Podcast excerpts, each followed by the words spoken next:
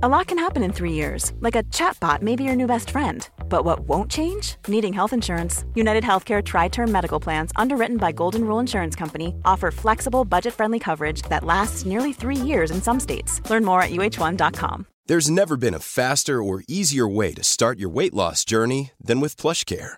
PlushCare accepts most insurance plans and gives you online access to board certified physicians who can prescribe FDA approved weight loss medications like Wigovi and Zepbound for those who qualify. Take charge of your health and speak with a board certified physician about a weight loss plan that's right for you. Get started today at plushcare.com slash weight loss. That's plushcare.com slash weight loss. Plushcare.com slash weight loss. Planning for your next trip? Elevate your travel style with Quince. Quince has all the jet setting essentials you'll want for your next getaway, like European linen, premium luggage options, buttery soft Italian leather bags, and so much more. And it's all priced at 50 to 80% less than similar brands. Plus, Quince only works with factories that use safe and ethical manufacturing practices. Pack your bags with high-quality essentials you'll be wearing for vacations to come with Quince. Go to quince.com slash trip for free shipping and 365-day returns. Pues bueno, empezamos. Bienvenidos a una emisión más de este podcast que esperamos que ya sea uno de sus favoritos. Eh, tenemos ahorita la fortuna, el honor de tener, eh, como siempre, los titulares. Negas, ¿cómo estás? Hola, buenas tardes, ¿cómo están todos? Bienvenidos al show. y pues a Dharma. Dharma, ¿cómo estás? Hola, muy bien. Buenos días, buenas tardes y buenas noches a todos. Y gracias por estar una tarde más con nosotros. Eso. Y pues eh, tenemos un invitado que regresa. eh, ya es recurrente, por así decirlo. Y pues todos eh, pongan atención porque la realidad se nos va a poner muy frágil. Bienvenido, César. No, muchas gracias por la invitación. Un gusto, como siempre, estar aquí. Pues lo que dices, ¿no? Ya, ya soy reincidente. Ya soy como esos que corres del albergue y vuelven y regresan todavía más borrachos, más. Como los presos que viven mejor en la cárcel que afuera, ¿no? Así que lo sacan de la cárcel y van y se roban un pan nomás para que lo vuelvan a meter. Sí, básicamente. Pues bueno, eh, para no demorar, porque pues somos cuatro y el tema ahorita pinta para, para estar, como dicen nuestros amigos españoles, peliagudo. Eh, pues ahorita vamos a abordar un tema un poco controversial porque eh, hay mucha estadística que le juega en favor y en contra.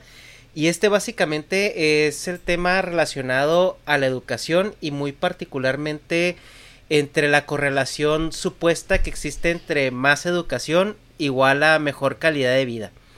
Y pues esta es una premisa muy abierta porque en el 2019 los países que estaban rankeados en, en índices eh, separados, eh, bueno, completamente independientes, uno por uno, el país que tenía el mejor sistema educativo coincidía en el ranking de mejor calidad de vida o mejor estándar de vida, que ahorita vamos a revisar un poquito los dos conceptos. Eh, pero era una correlación casi perfecta, o sea, era de uno por uno el país que, que estaba mejor rankeado en educación, estaba mejor rankeado en estándar de, de vida. Y aquí la pregunta que, que, que viene es porque calidad de vida y estándar de vida son dos cosas diferentes que muchas veces se confunden. Entonces, para aclarar un poquito aquí, el estándar de vida es el acceso que tiene la gente a las cosas materiales que pueden mejorar su estilo de vida. Que es, por ejemplo, agua potable, eh, eh, servicios básicos como luz, eh, lujos, ¿no? O sea, ¿qué, ¿qué, tan difícil es para una persona tener acceso a una casa, tener acceso a un vehículo, eh, qué tan difícil es para una persona eh, tener acceso a un sistema de salud o un sistema educativo hasta nivel medio superior. Y pues la calidad de vida se refiere más a qué tan, se va a escuchar muy métrico, eh, populista, pero va más enfocado a qué tan contenta se siente la gente con su estilo de vida que pues si tú le preguntas a un cubano se pueden sentir muy felices, ¿verdad? Con su, con su estilo de vida. Y si le preguntas a un gringo sufriendo en su mansión se puede sentir deprimido. Entonces ahí es donde está como la pequeña diferencia entre el estilo de vida y la calidad de vida. Y pues, eh, entrando a esta parte, yo creo que se, va a ser muy justo tratar este tema de la educación de entre las dos vertientes, entre eh, si es cierto que entre más educación mejor estilo de vida y entre mejor educación mejor calidad de vida. Entonces, con esta premisa, eh, yo creo que para empezar de una manera un poquito más concisa, vamos a ir pues en el orden habitual que, que tenemos. Sirve que le dejamos al invitado un poquito de tiempo para ir pensando y organizando sus ideas para que nos debata y nos, nos eh, refute todo lo, todas las babosadas o estupideces que digamos antes de él. Pero, Negas, ¿tú qué piensas al respecto? Pues, ah, no sé, bendito dinero. Pues, ah, no sé, güey, pues está, o sea, lo que acabas de decir del estándar y la calidad, pues, pues, no sé, o sea, como todo buen capitalista, entre más mejor, entonces, pues, tienes, o sea, no entiendo cuál es la pinche pregunta, más bien. ¿Estás de acuerdo entre una persona o un... Bueno, vamos a empezar con el nivel personal. Que una persona, mientras más educación tenga, mejor va a vivir. Uh, sí. sí, no sé, pues, o sea, como que puedes, o sea, la ignorancia es felicidad, ¿no? Como dicen los pinches cubanos, haciendo bien lupito, eh, saludos a Cuba. Pero, no sé, o sea, prefiero saber y estar, se puede decir, triste. Esto era lo que definiste como estándar de vida, ¿no? No, calidad de vida. Calidad de vida, otra. Eh, estándar de vida o estilo de vida. El estilo de vida es que puedas irte a comprar tu pizza cuando tú quieras, negas. Ajá, es. Sí, es, se me hace más chido eso que la calidad de vida. Pero. Sí, no. El acceso a los lujos se me hace muy, muy importante. Pero o sea, para. Que ver con la educación, pues. Ah, no, no, O sea, como que. Sí, no, no le veo mucha relación. Pues puede ser alguien rico y pues. un pendejo, pero. Porque está heredando cosas. No mm, sé. Entonces, Mejor. Entonces, ¿crees que eso es más circunstancial? Ajá. Ok. A ver, Dharma. Pues yo nada más porque Negas no me invitó al jueguito de los de los marcianitos, eso, lo voy a decir que no. para... al, jamón Para mí no, para mí la educación es algo a un nivel muy personal. Creo que por mucha educación que tengas no vas a ser más feliz. Te va a dar mayor posibilidad de tener acceso a, ciertos niveles, eh, digamos, sociales que no vas a tener si no tienes cierta educación pero para mí no, no va atado intrínsecamente el tener una educación con ser feliz o tener acceso a. Es mi punto de vista. De todas maneras, la exposición inicial que has hecho me parece que es desde, un punto de vista muy etnocentrista. Es decir, basamos la calidad de vida en nuestros estándares. Para, no sé, para, para un... No, siempre ponemos el mismo ejemplo, ¿no? De las tribus africanas o de Nueva Guinea o de estos para eso, ellos, tú los traes aquí a la ciudad y la calidad de vida que tendrán ellos es una puta mierda. Ellos prefieren estar en, pues en su selva, en su tribu, cazando sus cosas. Y para ellos eso es calidad de vida. Entonces, vamos a hablar siempre desde nuestros estándares, entiendo. Sí, sí, pues, o sea, pues a huevo, ¿no? o sea, como que, pues, Ah, bueno, es un marco de referencia para poder decir si algo es chido o no. en, los, en los 80 estaba muy de moda y principio de los 90 también estas películas en los que se traían a alguien de una tribu perdida, ¿no? Un, niño, un quién sabe qué, un poquito tipo Mowgli, ¿no? Del libro de la selva, que lo traían a la ciudad y era un auténtico desgraciado y al final lo que acaba haciendo, como Tarzán también, en las novelas acaba pues queriendo volver a esa jungla, ¿no? Donde dice, y os quejabais de la jungla que era aquí la selva, lo que tenéis la jungla es aquí en la ciudad entre, entre todos estos capitalistas que se comen entre ellos, ¿no? No, no nada vale verga y todo es el dinero. Y yo prefiero estar con los lobos y los leones que por lo menos tienen cierto respeto en la naturaleza. Pues sí. Sí, no sé.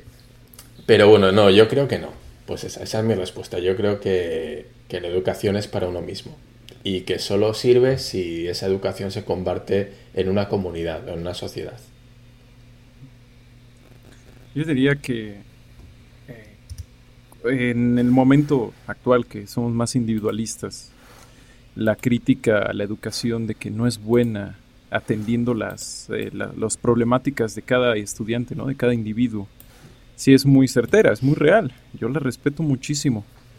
Y la bronca es que la educación es colectiva, es para el gran público, la, generalidad. En otras palabras, es la educa ah, ah, ah, pensemos en lo siguiente, eh, la, la, educación es como el, el, seguro médico general. Te cubre muchas cosas, pero si tú te quieres poner un par de un par de pechos nuevos, te quieres hacer una endodoncia de oro, así como rapero y te quieres hacer ciertas cosas, la educación te dice, para allá yo no voy, son cosas que uno debe de o conseguir por su cuenta o pagar aparte, de forma individual.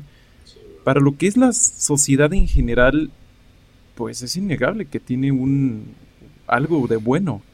Tiene muchas cosas positivas, por desgracia, a nivel individual no podríamos decir que sí, directamente alguien más con más años en la escuela es necesariamente alguien más educado. Y que alguien más educado es alguien con mejores prospectos en la vida porque justamente a veces la educación nos prepara para insertarte dentro de una máquina, una máquina donde tú haces X trabajo, recibes X salario y eso es todo lo que tienes que hacer. Todo lo demás en adelante es tu problema, te jodes. Eso es, lo que pasa. Entonces, tenemos... Eh, hay, un, hay una cosa que se dice, aunque lo dicen más que nada los anarquistas, es que la, el mayor aparato de manipulación que existe y que nadie critica no es la televisión, sino la escuela.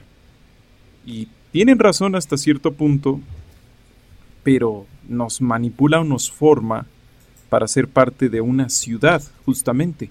Por eso grupos indígenas, gente de, algunas tribus aisladas de África, etc., pues directamente o son demolidas, son expulsadas de aquí, o son consideradas como bárbaros, ¿no? Como seres que no están bien.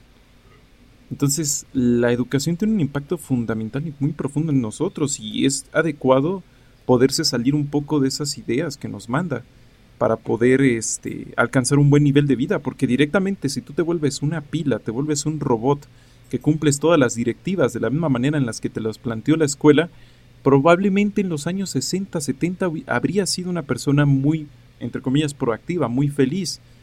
Pero la bronca es que ese mundo ya no existe, ya no existe ese mundo de empleos este, seguros donde les das todas tu, toda tu vida y, ellos a cambio te dan un trabajo y estabilidad. En Japón sí existe.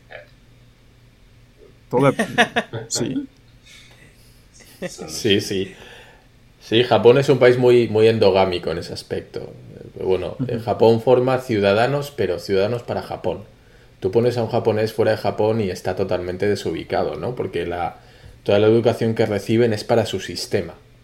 Entonces, pues su mundo, vamos a decir, su mundo se limita a su isla. Ya está, no existe nada más. Nosotros, por suerte, creo yo, por suerte, eh, se nos educa para algo más globalizado. Es decir, eh, yo la educación que recibo en España, por ejemplo, o la que recibís vosotros en México, os sirve en otros países. Tú puedes, con tu background eh, educativo más o menos desempeñar las mismas tareas y de la misma manera en otro sitio. Ahí tenemos a Ernesto, se va a Estados Unidos con la educación recibida en México y no ha tenido problemas para integrarse. En Japón sí tienen muchos problemas. Pero bueno, eh, entendemos que es una salvedad. Entendemos que es una salvedad, ¿vale? En, en principio, en Latinoamérica, Estados Unidos y Europa, digamos que hay una idiosincrasia más o menos parecida y que compartimos una serie de valores que, nos permiten convivir con, vamos a decir, con otras culturas ¿no? dentro de, los países adyacentes. De esta esfera, sí. También los estadounidenses, por los que, con los que he tenido la oportunidad de convivir, tanto profesional como personalmente, que no han sido muchos, la verdad, no les voy a decir que soy el señor cosmopolita, tienen una visión, eh, algo, es uno de los sistemas educativos más problemáticos del mundo, porque hay encuestas que plantean que ellos están profundamente convencidos de que son los mejores del mundo. Y luego ves las estadísticas de dónde están y están como por el 20, el 30 o incluso más abajo dependiendo de la, de la asignatura. Entonces es, curioso, ¿no? Cómo eh, hay un sistema que, que se asegura de que probablemente tú vayas a tener una altísima autoestima, como lo es el estadounidense, pero no necesariamente te da las herramientas para defenderte. O sea, no necesariamente te hace lo suficientemente competitivo. Y esa es otra bronca. La educación, pues, por más que mejore nuestras vidas, nos enseña a ser competitivo, nos enseña a meternos en un esquema de producción. Si tú no estás produciendo, si tú no estás haciendo algo, o sea, quizá alguien haya tenido algún maestro que le haya dicho algo como, les haya dejado una tarea inútil o sea, tienes que hacer tarea porque tienes que hacer tarea. No, no es el punto aprender, el punto es que la tienes que hacer. El punto es llegar a tales horas, eh, tener tal uniforme, eh, vaya. Es un esquema tipo fábrica. No, no, eso es, eso al menos en principios lo tienen las escuelas del mundo. Obviamente la ejecución varía. Pero, o mm. sea, pues estoy de acuerdo, eso, pero eso o sea, entonces... Es que mira, eh, la, educación en, en, Estados Unidos es a, lo que es hasta el nivel medio superior, es demasiado pragmática. O sea, no se mete con muchas cosas muy especializadas como por ejemplo en México. En México si tú en una preparatoria, eh, si estás llevando algún curso de física o de matemáticas, sí se meten a cosas muy muy técnicas, muy abstractas que probablemente no las vas a utilizar nunca. Y en Estados Unidos la educación hasta preparatoria es muy, muy, muy pragmática, es muy básica, es para que, es como para asegurar que, la, que toda la gente que entre aprenda lo necesario para, para llevar una vida normal, ¿no? Ya cuando entras a la parte superior, a la universidad, es cuando ya eh, eh, ves el brinco de calidad en la educación, por así decirlo. Ahora, ¿qué tan bueno, qué tan malo es esto? Que los, a lo mejor los gringos graduados de la preparatoria no sepan que hay, no sepan ni siquiera dónde está su país en el, en el globo terráqueo. Porque yo también tuve un mm. amigo, un roomie americano, que el vato estaba fascinado con la costa este de Alaska. Que porque era extremadamente perfecta. Y le digo, güey, Alaska no tiene costa este. Y le digo, ¿cómo no? Si tiene costa este. Entonces ahí fue cuando le explicamos que Alaska estaba pegada a Canadá y le enseñamos un mapa mundi donde él podía ver que Alaska no estaba enseguida de Hawái. Entonces, es, esa es una. Esa es una parte. Y él era una persona que ya estaba estudiando educación superior, pues estaba estudiando una, una, en una área más orientada a finanzas o a economía. Pero ya había pasado por preparatoria y todo eso. Y no, no le caía el 20 que Alaska no era una isla. O sea, fue un, fue un momento blip. Pero también en la vida diaria, ¿de qué, de qué te sirve saber que Alaska no es una isla. O sea, si te pones a pensarlo... Es que si te pones a pensarlo desde una perspectiva del día a día de una persona de a pie, que no va a salir a lo mejor de su, de su misma cuadra, ¿no? De en sus actividades diarias. Es como que, güey, a mí me interesa más que sepas hablar, leer, escribir, contar y que sepas que si te tomas el cloro no te va a matar, que bueno, ya después vienen los políticos y nos dicen otra cosa. Pero yo eso es como lo veo. Ya cuando te metes a educación superior, sobre todo en el área de, de, STEM, eh, que STEM viene siendo el área de ciencias, matemáticas, ingeniería y todo eso, ahí es donde ya en Estados Unidos se ve un brinco de calidad importante en, el, en la educación. Eso, no sé si eso a lo eh, mejor te responde un poquito a la ah, pregunta. sí, sí este, decía que sobre eso de que, de que no sirve, ¿no? Está Hawái, ¿no? Está Alaska. en principio parece que no sirve, pero entre más complicado se vuelve el mundo, pues mira, de ahí nace fácilmente un terraplanista. Sí, claro y, luego el terraplanismo te puede llevar por el hilito a las antivacunas y a un montón de cosas más. Entonces no me sorprende ahora mucho que tengan un movimiento importantísimo, incluso que haya gente rica y con doctorados creyendo, siendo antivacunas allá. De hecho, me aterra bastante. Una vez fui a una mansión de unos diseñadores gráficos, para que no, no digan que todos los diseñadores gráficos se dedican a McDonald's. Fui a una mansión y wow, dije, qué preciosa casa, en serio, comen muy bien, eh, carne de buena calidad, verdura de buena calidad. Y empiezan a hablar, a decir, es que no, las vacunas te hacen daño, o sea, todo tiene que ser natural. Yo no quiero que le metan esos fierros a mis hijos. y, yo nada más así me, imaginé, no, pues me tengo que alejar de esos niños inmediatamente. porque si les llego a estornudar cerca, desaparecen, se pulverizan. Y es tristísimo porque durante mucho tiempo tuvimos este status quo de más dinero, más educado, mejor persona. Y entonces vemos que ese status quo es falso. Tenemos a gente rica con ideas o con comportamientos. Deja tú las ideas, finalmente las tienes aquí, no, no pasa nada. Pero con comportamientos destructivos. Bueno, ahí yo considero que entra también mucho que ver el... Eh, pues que todo tiene que tener como un, un nivel, ¿no? Porque si tienes mucho dinero pero no tienes educación, pues acabas haciendo barbaridades. Y si tienes mucha educación y no tienes dinero, pues, o sea, igual te puedes frustrar, o sea, pues... Eres mexicano. Anda. Eres un ingeniero mexicano que huyó a Estados Unidos o, a Japón. Sí, claro, pero e, esa es, esa es la otra parte que ya después cuando tu nivel de dinero rebasa tu nivel de educación o tu nivel de curiosidad, eh, pues entrar en este tipo de teorías o conspiraciones pues es muy fácil porque eres una persona altamente manipulable, ¿no? Y ese es el otro punto que quiero tocar ahorita, pero no sé si Dharma o Negas tengan algo que decir al respecto. Pues no, no. ¿Tú? No, síguele, síguele. bueno, entonces, eh, ligando este, este punto que comentaba César acerca de los antivacunas o los terraplanistas o todo eso. Por ejemplo, eh, había un comentario, bueno, algunas personas comentan de que de qué nos va a servir una generación llena de ingenieros o llena de licenciados, ¿no? O una generación donde todos sean profesionistas.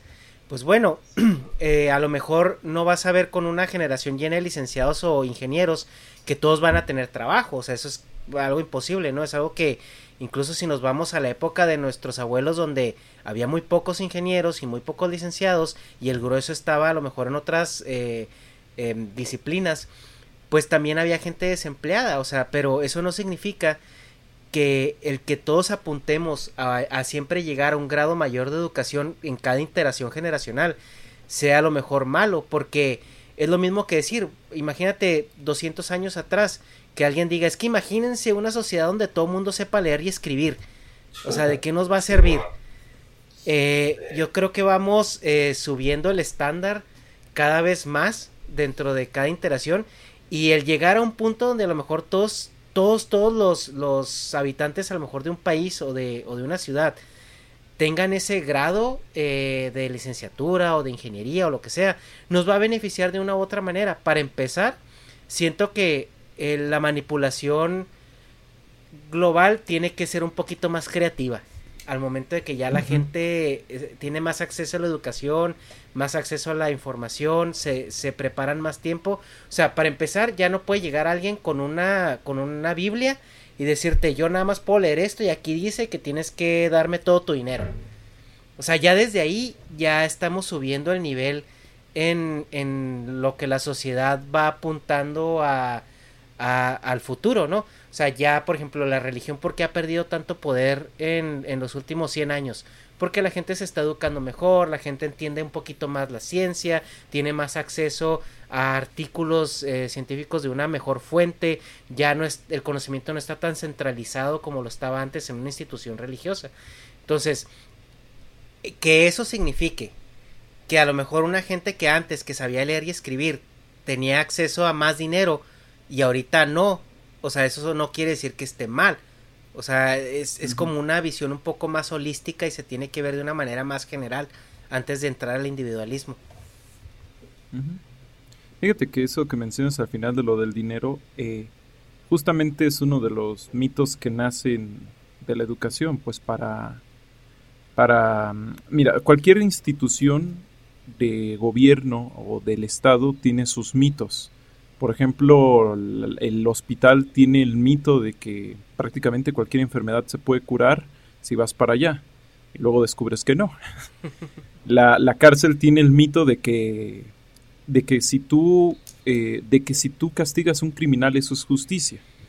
O sea, que el mero acto de castigar ya es el acto de mejorar el mundo.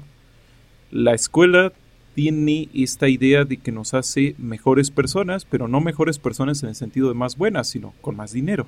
La tenía, ¿no? Ya no tanto. Eh, sin duda, eso ha cambiado eh, por la misma razón que la iglesia, que también era, es una institución, tenía sus mitos. ¿Quieres ser buena persona? Vas a la iglesia. o sea, a la escuela vas a hacerte mejor persona, a la iglesia a hacerte buena persona. Pues que han ido fracasando o se han ido un poquito oxidando en cumplir esos, esos fines, esas metas, ¿no? Ahorita tú buscas mi problema con la educación o mi experiencia con el sistema educativo en YouTube y te va a saltar medio mundo diciéndote que, que es lo peor del universo, ¿no? Pero a lo que voy es que ante este fallo también se empieza a caer como esa idea de que, eh, eh, incluso por eso lo, creo yo que por eso hoy lo podemos debatir, de que si la educación te da un mejor nivel de vida. Cuando en otros años tú debatías eso y hubiera sido como, pero viejo, ¿de qué vas? ¿Estás loco? Incluso hay libros por ahí de tipos que dicen eso de, no, no vayas a la universidad, es una mala inversión. Ya eso ya no vale, ya no cuesta. Y me encanta que al final la entrevistadora le dice, bueno, entonces, sabiendo usted que la, la, universidad le cuesta muchísimo al Estado y que muchos no la van a aprovechar, ¿le diría usted a su propia hija que no vaya a la universidad para que la ahorre al Estado y por tanto vaya mejor la sociedad? El tipo dice, mm, no, y no agrega más. Entonces, por un lado tenemos la idea de que es una promesa y por el otro lado tenemos la idea de que esta promesa ya no todos se la creen, ya no todos la aceptamos y es porque pues, sí que está fallando. Entonces, si bien podría ser que de momento sí nos dé mejores niveles de vida, al menos en general y a veces en individual, ya no es tan seguro eso. Por muchas razones. O sea, creo que ese es el problema. creo que la pregunta es a quién le falla la, escuela, ¿no? o, sea, no a quiénes, sino a quién.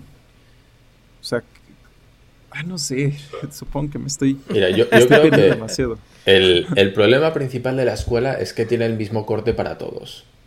O sea, esto de todos somos iguales, todos tenemos acceso, todos vamos a... Tri o sea, si yo le doy la misma educación a todo el mundo, todo el mundo tiene las mismas posibilidades. Y eso es una mentira, es una falacia. No todo el mundo vale para todo, no todo el mundo vale para estudiar. Yo en las matemáticas soy malísimo pero en las artes se me dan mejor. Eh, en la ciencia soy pésimo, pero a lo mejor en la filosofía o en otros campos soy mucho más hábil, o en la escritura, o no sé, X, ¿no? Lo que sea. Entonces, al punto en el que estamos, la educación se ha convertido en un, no sé, en un todo para todos, para todos es igual, y esto es una gran mentira. No solo eso, el problema no es que nos digan, oye, tú estudia esto y siempre que estudies esto tendrás oportunidad a ok, entendemos que luego hay una selección natural, que los mejores, porque no todos tenemos las mismas capacidades, los mejores en ese campo serán los que obtengan mejores resultados. ¿Qué pasa? Que eso también resulta que en el mundo real no es así. Tú puedes ser muy bueno en lo que seas, que luego viene el amigo del jefe, que es un inútil en eso que tú haces y se coloca en el puesto. Y tú te quedas con cara de, gilipollas. Dices, o sea, yo, que me he matado a estudiar, bueno, ya no diré gilipollas con cara de pendejo. Entonces tú te matas a estudiar. Eh, eres el mejor de tu promoción y resulta que cuando aspiras al puesto después de haber pasado unas pruebas durísimas y haberte empollado los libros, viene fulanito de tal que es el primo de, el amigo de, la novia de o la mujer de y accede al puesto sin haber hecho la mitad de esfuerzo que tú. Y eso desmonta toda la leyenda del sistema educativo. Claro, la sensación de injusticia que tienes, ¿cuál es? Pues ¿para qué voy a estudiar? ¿Para qué me voy a matar? Si es más importante tener buenas conexiones o ser amigo de que, que matarme en el tal, ¿no? Puede dar esa sensación que al final tampoco es verdad, ¿no? Evidentemente, cuanto más estudies, más opciones vas a tener. Pero bueno, siempre está ese elemento que dices tú, pero si este es un auténtico inútil en lo que hace, pero ¿cómo lo han puesto de encargado de jefe? Pero si, si no sabe, no sabe ni hacer la O con un canuto, ¿no? O sea, no, no vale para nada. Y ahí está. Ahí está. Y yo, y yo que soy el, reponedor de supermercado de Oxxo más eficiente de, esta cuadra, aquí estoy. Tres años en el mismo pinche puesto y ¿quién es el encargado? El inútil. El, que, el que le lame las botas al jefe. Ese. O incluso a veces el político. O sea, a veces, a veces, no. Es, Ah, no, no solo a veces, sino la mayoría de las veces. Pero bueno, es, que, viejo, ¿no? Lo, clavaste totalmente, justamente. Es que... O sea... Y eso, veces eso es- pasa no, no solo en Ah. México, o sea, en España pasa y pasa en muchísimos sitios. O sea, resulta que este tipo de cosas en el que el más inútil y el más incapacitado es el, el que a mejores puestos accede, es que es más sangrante en cosas relevantes como la política, como direcciones de grandes empresas. Porque dices tú, mira, pues lo ponen ahí en una tienda de abarrotes y es el, no sé, pues un idiota, pero bueno, pues es el jefe de, yo qué sé, de una tienda de neumáticos, o una tienda que, bueno, que tampoco va a ningún lado. Pero cuando hablamos de gente que tiene responsabilidades, de gente que puede cambiar el, el devenir de un país, entonces sí estamos hablando de cosas peligrosas, ¿no? Y resulta que, que en ese tipo de campos tan, tan importantes es donde mayor cantidad de enchufismo, le llamamos en España y le llamáis de palanca, ¿no? De gente que entra por palanca y entonces, bueno, resulta cuanto menos preocupante.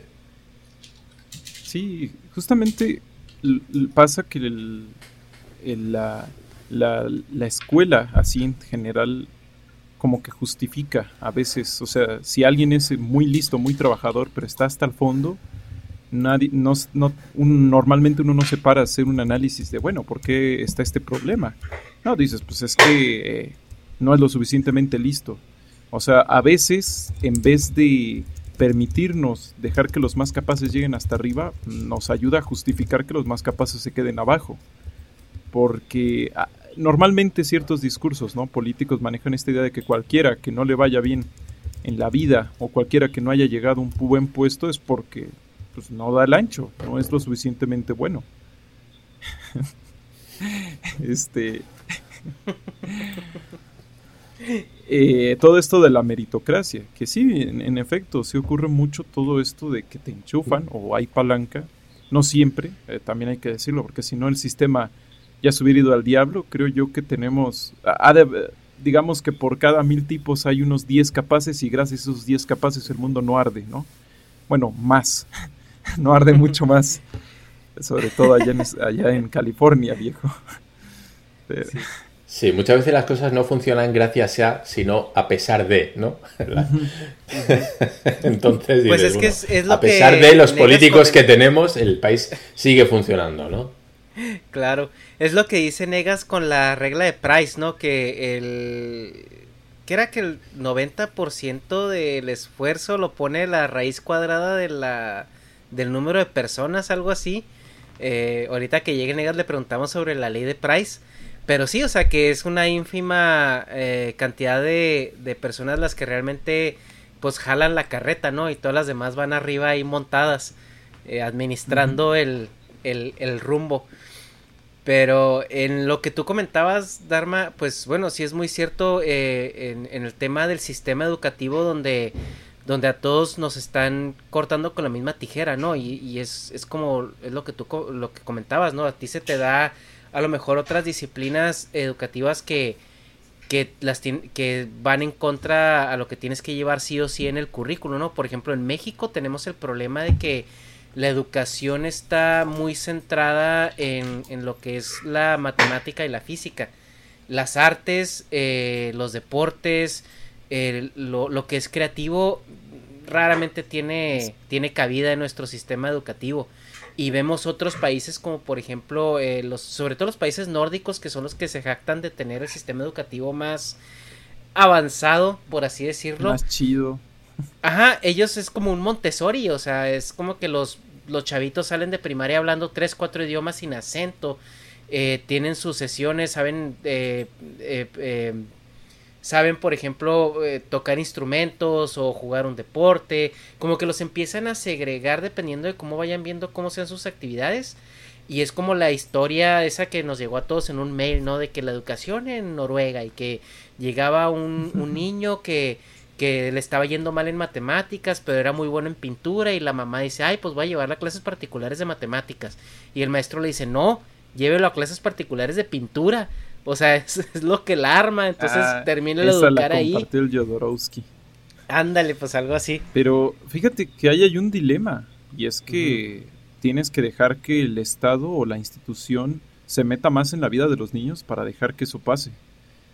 Entonces, muchas posturas estarían muy en contra de eso. Por ejemplo, acá en México, pues, ya ves, les querían enseñar educación sexual a los morros y los papás, no, los van a, los van a sexualizar, los van a convertir en, en pervertidos, en diablos. Entonces, Ah, sí, pero Eh, ahí eh, los eh, tienes eh, en las fiestas de cumpleaños de, de 10 años bailando reggaetón como si no hubiera un mañana, ¿no? Ah, no, pero eso, eso sí. Oye, se van a volver unos sí, pervertidos, unos twerking. diablos, pero sin, sin embarazos no deseados. Ándale. es que si- si- la cosa es, la, la- la solución para la educación es más educación. O sea, es más meternos más en la escuela, vivir más en la escuela. Como que suena bien de principios, pero como que luego se me hace muy distopía. Sí. No sé, eh, muy a un mundo feliz. Es que yo creo que ahí entrando a- a- al tema de los sistemas educativos y de qué tan obsoletos o mal diseñados estén, eh, yo creo que ahí es donde está fallando un poquito eh, la educación actual, porque es lo que yo un- en una ocasión platicaba con Negas.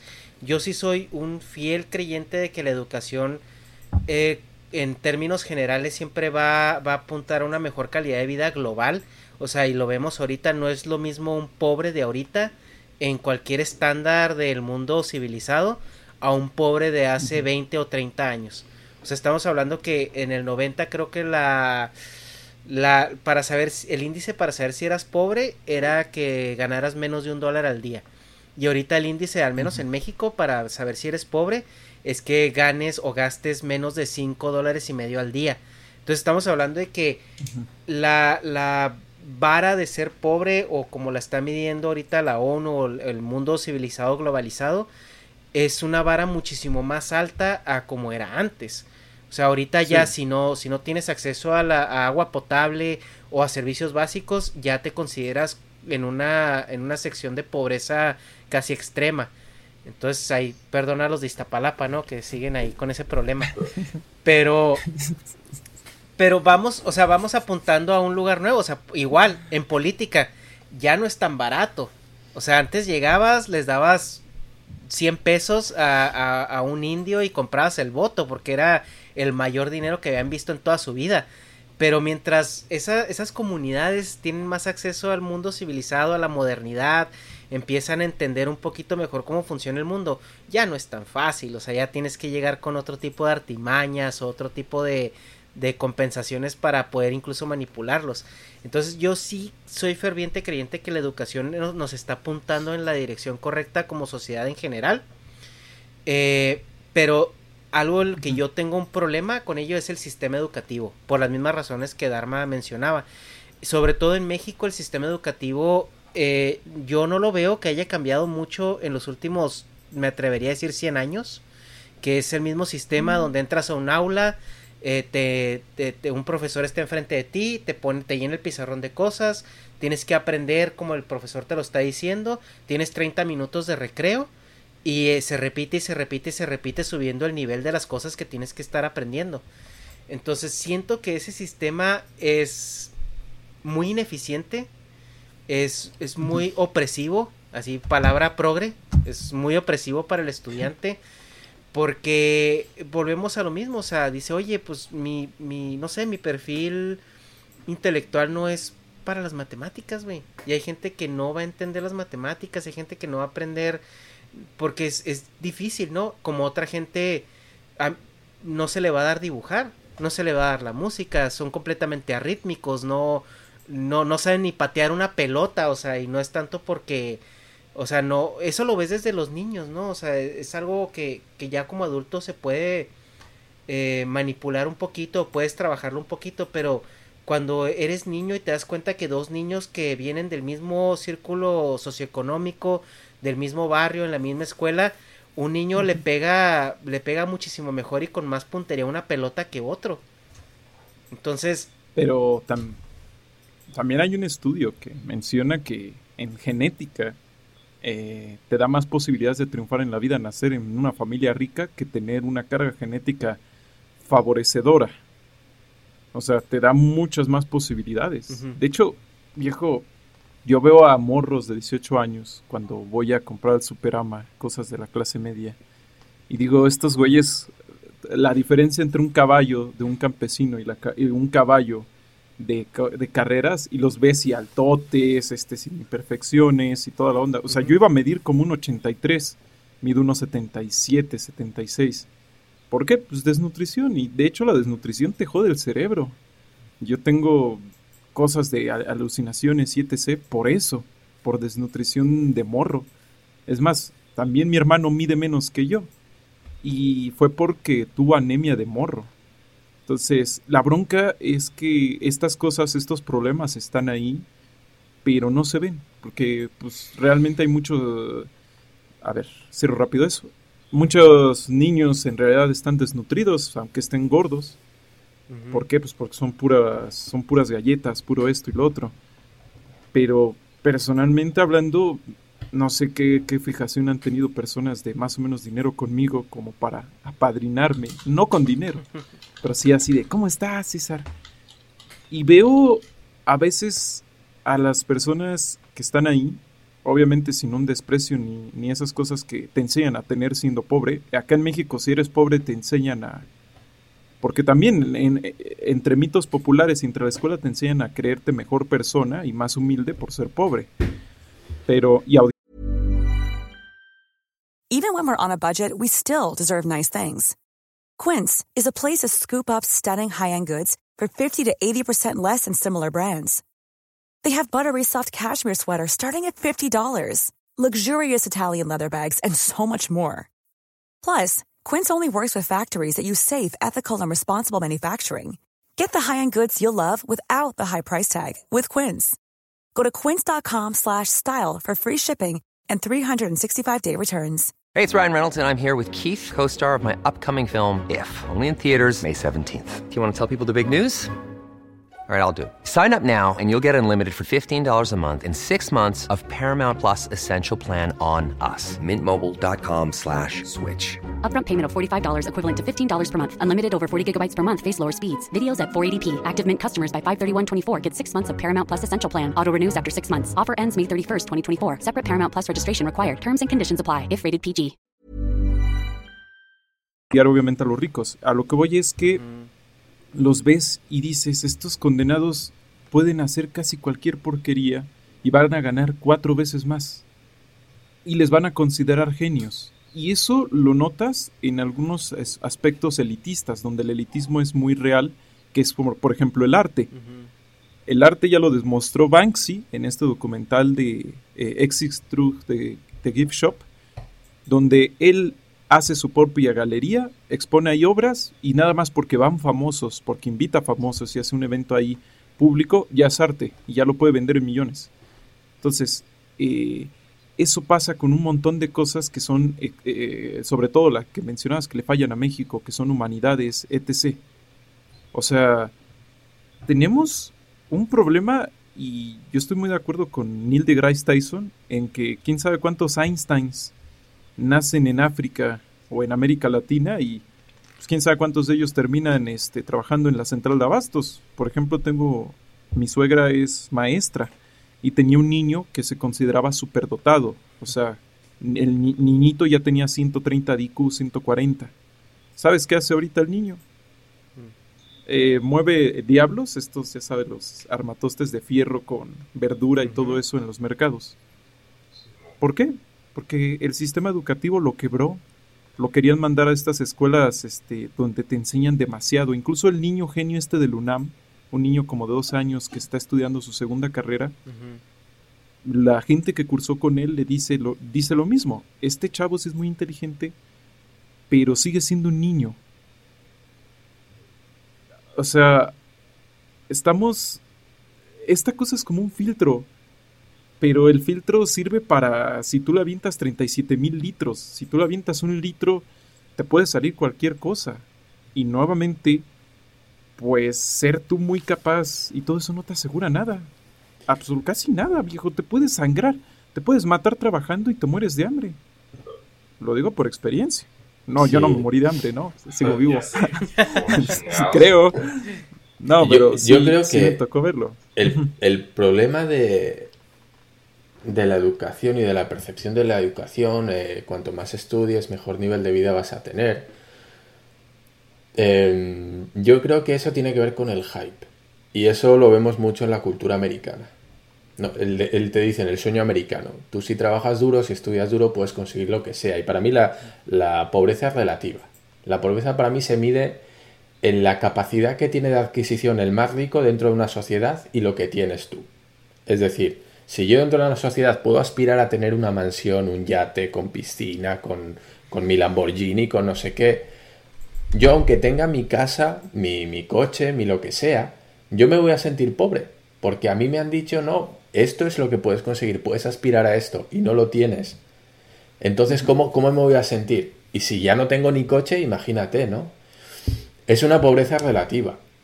Y a veces, pues por mucho que estudies, no puedes acceder a esas cosas. ¿Cuántos hay, seguro que científicos y mentes brillantes que, como dices tú, pues como el chavito, el niño este, que acaba pues moviendo cajas y moviendo diablitos, y ese tuvo seguramente una educación estupenda, pero pues no tuvo suerte o no tuvo la opción, como dices tú en el caso de, de que, bueno, pues no tuvo los medios ¿no? económicos como para desarrollar eso. Entonces, no lo sé, no lo sé. O sea, la educación es una herramienta, pero no sirve por sí misma. También depende mucho del ambiente en el que estás. Vale, yo puedo ser muy educado, pero toda mi educación no sirve de nada en, en la estepa rusa, en, en un pueblo súper rural, en el que vale más saber plantar tomates que saber hacer raíces cuadradas y la teoría, no sé, el teorema de Ruffini. ¿De qué me sirve? De nada. Entonces, todo depende mucho del, del ámbito en el que te muevas. No lo sé. Y seguramente este chico que está moviendo diablitos tiene una frustración enorme porque él sabe de su capacidad. Pero no tuvo, nunca tuvo la oportunidad de desempeñarla. Eso, no sé, es el don't believe the hype. O sea, mira, estás en una sociedad, esto es lo que puedes conseguir. ¿Y luego qué es lo que tienes? A veces no tienes nada. Sí. Negotas, estás muy callado.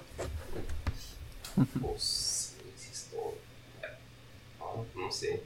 O sea, pues, con respecto a eso, pues como dice Dharma, pues se me hace que es una pinche herramienta. O sea, ya como la uses, pues ya es tu pedo.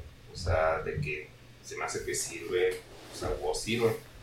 También como, también pues no sé, sirven las palancas y dices, ah, qué injusto porque yo sé más y que mejor y chalala, pero pues también es otra herramienta, una pinche palanca, el dinero es otra pinche herramienta, entonces pues depende del contexto en el que estés, que va a ser más útil. Si estamos en un periodo de crisis de producción y eres alguien muy productivo, pues ahí te pones a la cabeza de la pinche cadena de la jerarquía, güey, pero si no, si estás en tiempos de abundancia y donde no se necesita tanta pinche producción, pues mejor el pinche consumismo. O sea, y por tener dinero, pues te posicionas, o sea, aunque no sea tuyo, sea de alguien más. Igual las palancas, o sea, todo depende del pinche contexto en el que estés metido. Y pues, actualmente, de acuerdo al contexto que vivimos, pues que yo percibo clase mediero, de educación, pues sí pasa a un plano secundario, o sea, de que sí lo considero importante, pero ahorita que decía, no, y tú meterías a tu hijo a la universidad, yo la neta no, o sea, y si suena así, pues, güey, ni tienes hijos, no mames, o sea, pero pues la neta es de que, o sea, un TikToker puede conseguir más pinche dinero que un egresado de licenciatura o ingeniería. El peor es de que, pues, también para ser TikToker o, o la red social que esté de moda, que se les ocurra, pues necesitas una educación dentro de esa misma red social para saber este, manipular o, no sé, utilizar el algoritmo a tu favor. Entonces, o sea, pues la educación, no viéndolo como escuela, sino como el conocimiento, o sea, bueno, acceso al mismo, pues a huevo sirve, pero es de que es muy, muy contextual. O sea, de todas maneras, perdona, termina, termina. No, pues sí, o sea, nomás sí, nomás, ¿quieres decir? Apuntado eh, César antes y me pareció muy interesante cuando la de, de, los modelos de educación noruegos, eh, daneses, suecos, de, allá del norte de Europa, eh, y decía ¿no? que te separan según tus capacidades o tus dotes naturales, vamos a decir, te separaban, bueno, entre comillas, quiero decir, si se te da bien esto, vamos a vamos a poner más esfuerzo en que, que vayas por este lado, ¿no? Y a mí me parece la opción más lógica. Tú decías que podía, podíamos entrar en el peligro de un corte del fascista, ¿no? De que no, no, a ti se bien esto, pues por aquí, ¿no? De que podían coartar libertades en cuanto a opciones de que, mira, pues al niño se le da bien esto, pero no por, no por ello tiene que ir por allá, sino que puede tener otro, otro tipo de opciones, ¿no? Y aunque no se le dé bien, tiene derecho a estudiarlas. Eh, yo creo que el sistema que están usando se asemeja mucho a la selección natural. Es decir, eh, si nos remontamos a épocas antiguas, a las tribus, seguramente cada individuo se dedicaba a aquello que mejor se le daba. No tiene sentido que alguien que es un pésimo cazador lo lleven a la caza. ¿Por qué? Porque no va a hacer nada, va a ser inútil. Va a espantar a, los venados, va a tirar la lanza y, con un poco de mala suerte saca uno en el dado y, se lo clava al de al lado. ¿no? Entonces, eh, yo, yo entiendo que ese modelo, ese pensamiento de modelo se basa en que, güey, si a ti se te da bien esto, dale, porque es en lo que vas a brillar. Es en lo que menos te vas a frustrar, porque vas a tener eh, más opciones de éxito. Vas a llevar a, a, niveles porque es tu dote natural. Que no es tuyo y estudia no va a llegar, es lo de, lo de Messi. Hay mucha gente que, se, esfuerza mucho y es muy buen futbolista, pero nunca van a ser Messi. ¿Por qué? Porque no tienen las capacidades naturales que tiene Messi.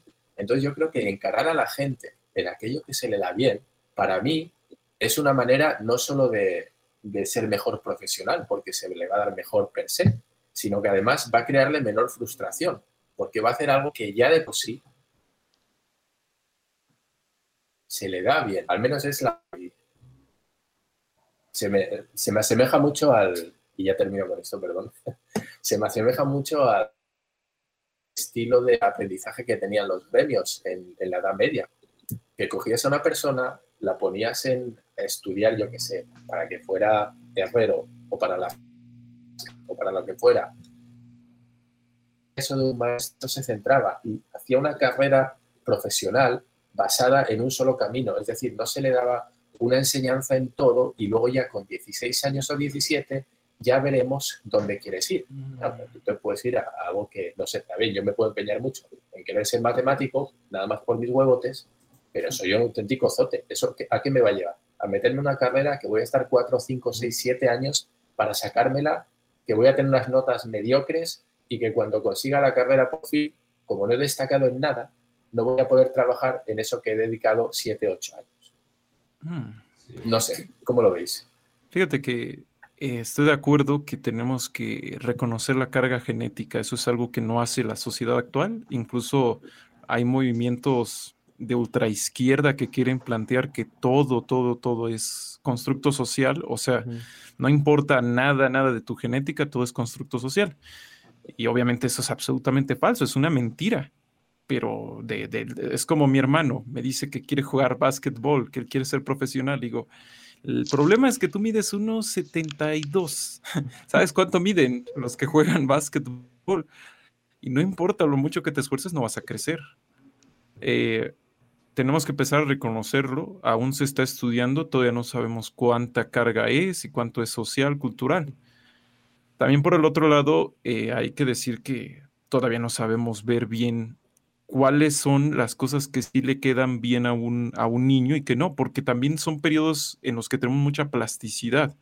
Y por ejemplo, tú puedes tener un, un conocimiento o una capacidad lógico-matemática, pero se expresa más de forma gráfica. Entonces puede ser un increíble eh, diseñador industrial o ingeniero de automotriz, pero pues te lanzan directo a, a la matemática dura y a la abstracta.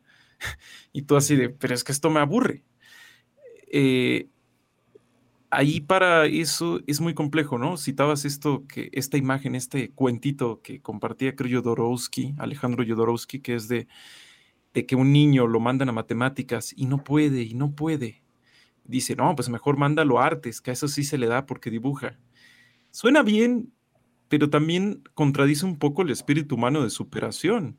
Personalmente, yo era un gafe en matemáticas, era basura en todo sentido. Hasta que tuve un buen maestro y descubrí lo divertidas y lo geniales que eran, Y pues si no hubiera sido por cuestiones económicas, eh,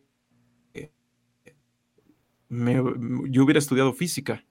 Eh, para eso me recomendaron, este, salí muy bien premiado de ahí. De igual manera, eh, mi hermano se le daban otras cosas y al final se lanzó a matemáticas. Las matemáticas a veces también no hay que caer tanto en la idea de que, de que no se pueden aprender así. A veces los profesores son los que tienen el problema. A veces tú eres un cochino crack, eres Dios, eres probablemente Messi, pero estás con un tarado y te lo, te lo apaga. O sea, nunca llegas al balón porque tu profesor te quiere enseñar a fuerzas de su modo. Y eso se da demasiado en, en humanidades, donde si tú muestras ideas este, derechistas, a veces el profesor te tilda de ignorante. O viceversa, ¿no? Toca menos un profesor derechista, pero están. Eh, a lo que voy es que es muy difícil. O sea, ¿cómo podríamos saber, cómo podríamos diferenciar a los niños que van para X y Y cosa? Se han intentado varias teorías. Antes teníamos lo de las inteligencias múltiples. O sea, no, pues este niño es kinético, mandémoslo artes. Y luego funcionaba que no, que no se le daba. ¿Por qué? Pues porque todavía no terminamos de entender qué es la inteligencia. Eso es lo chistoso de la, de la educación que ha trabajado con algo que no sabemos durante más de un siglo, la inteligencia. Ahí va, va Palnegas, que está muy calladito.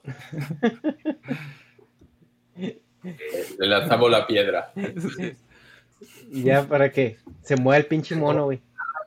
Es que alguien, como diría la sabia Mars, pues, pinche sistema retrógrada, pero pues, como pues, como que lo que hay y pues de que puede servir, puede servir, como dices, pues, te pueden tocar profes, pues así en pinche lefios, que pues no enseñan chido, pero, o sea, pues como que pues un pinche volado, obviamente si, si ya estás metido en la escuela, pues sí conviene pues aprovechar al máximo lo que te ofrece, pues las herramientas que te puedo ofrecer, pero no sé, o sea, no, sé cómo que hasta qué nivel la educación, o sea, como yo no puedo marcar algo como esencial, saberlo como lo que mencionaba Ernesto de Alaska. de, no mames, ese güey no sabía que no era raíz. Lo que isla. O sea, y, sí, sí, que era planista, pues, o sea, como que los terraplanistas, pues... Sí, pero eso es que es, que esa es la manera, la manera de educar que tienen a día de hoy es eh, no te enseñan a aprender, te enseñan a aprobar exámenes, que es lo importante. Lo importante es que tu colegio tenga un ratio de aprobado de no sé cuánto por ciento para que tenga fama y manden más niños y ganen más dinero, ¿no? Ese es el problema. Entonces, ¿qué pasa? Que hay muchas asignaturas que tú no ves el aspecto práctico a mí para qué me sirven las matemáticas. Si no me estás enseñando que aprendiendo matemáticas voy a ser capaz de desempeñar ciertas tareas, a mí lo único que veo es una hoja con sumas, restas, multiplicaciones y que para mí son un quebradero de cabeza y no me interesa nada. Entonces, pues en el caso de César, me imagino, como él decía, tuvo un profesor que le dijo, mira, con estas matemáticas puedes calcular esto. Gracias a esto puedes hacer unas ecuaciones que te y con esto podrás hacer no sé qué, o podrás hacer una teoría de tal, un teorema, algo así. Y es que ese es el problema también, los profesores. Yo no sé en México cómo sea, pero aquí muchos, como decíamos en el, podcast eh, sobre, sobre Bellas Artes, aquí muchos profesores entran en, en, como es el magisterio, en la carrera de magisterio, simplemente porque la nota requerida es muy baja o porque no saben qué estudiar, dicen, bueno, pues le doy a esto, que es una carrera bien fácil. Es decir, no, no les gusta, no es algo y todos hemos tenido profesores que eran la pura mierda y profesores que eran una gloria, que te daba gusto ir a esas clases porque aprendías, porque se te pasaba volando. Y creo que ese es un gran problema, que hay profesores que no sienten pasión por lo que hacen y cuando tú no tienes pasión por lo que haces, no la vas a transmitir. Y muchos profesores nada más quieren terminar la clase, irse a su casa y ya, pues muchos niños cagapalos o estos huercos pesados. O sea, ¿yo cómo voy a transmitir que no tengo pasión? No lo sé, no lo sé. A mí me enseña mucho más sobre no sé, sobre la sociedad, sobre cómo funciona el sistema, ver un vídeo de César que ir a una clase de sociología.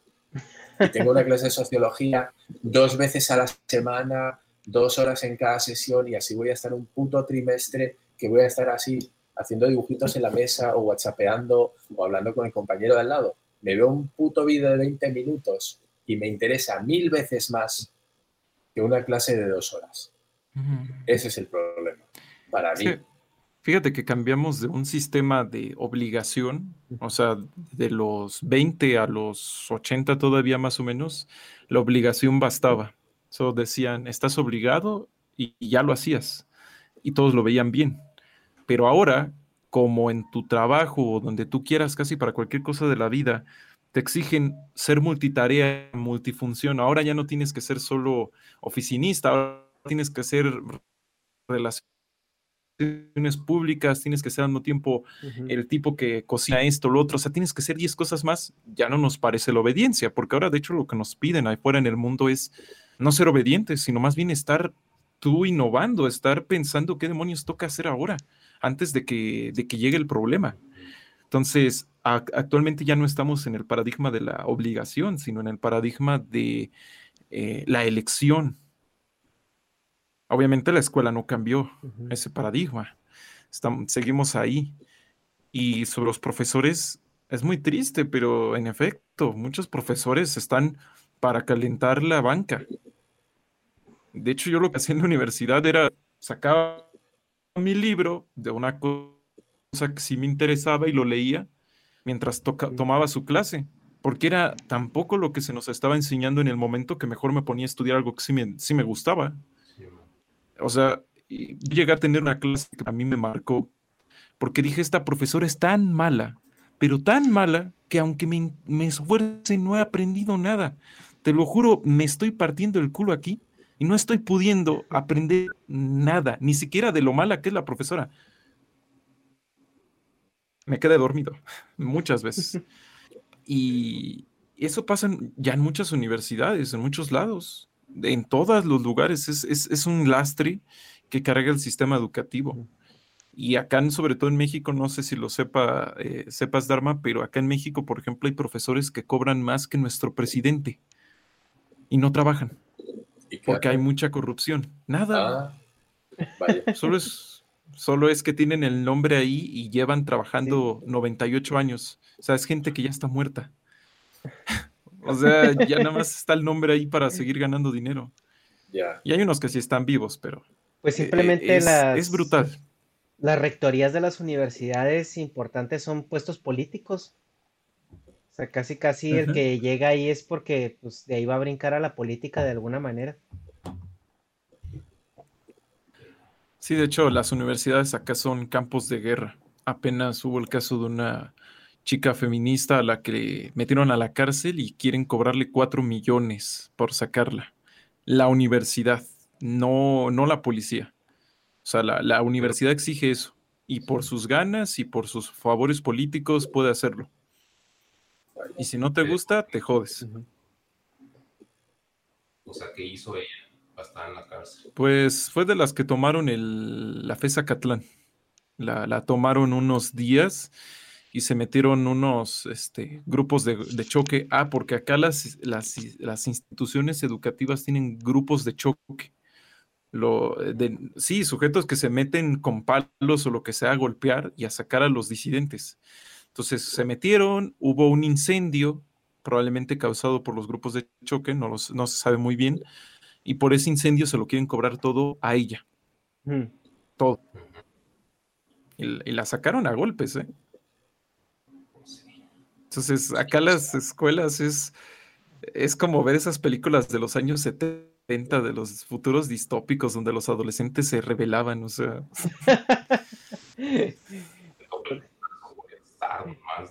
Sí, ahorita que mencionaban acerca de que la educación pues, es algo también... ¿Sí, ¿sí negas? No, no, no, no, ¿qué? No, que ahorita que mencionaban acerca de que la educación es algo también selectivo, ¿no? O sea, que hasta cierto punto, ponle que ya pasamos la preparatoria, ya, ya superamos todo lo que tenemos que superar y ya llega el punto de escoger ahora sí, eh, la pregunta, ¿no? ¿Qué quieres ser? ¿A qué te quieres dedicar? Que esa pregunta es la premisa a básicamente qué carrera vas a escoger estudiar.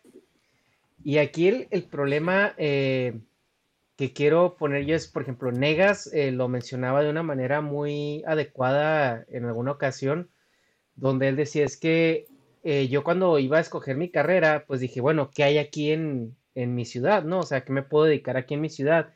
Y en base a eso, él escogió una disciplina que le pudiera dar eh, alguna oportunidad dentro de su círculo donde él quería desenvolverse.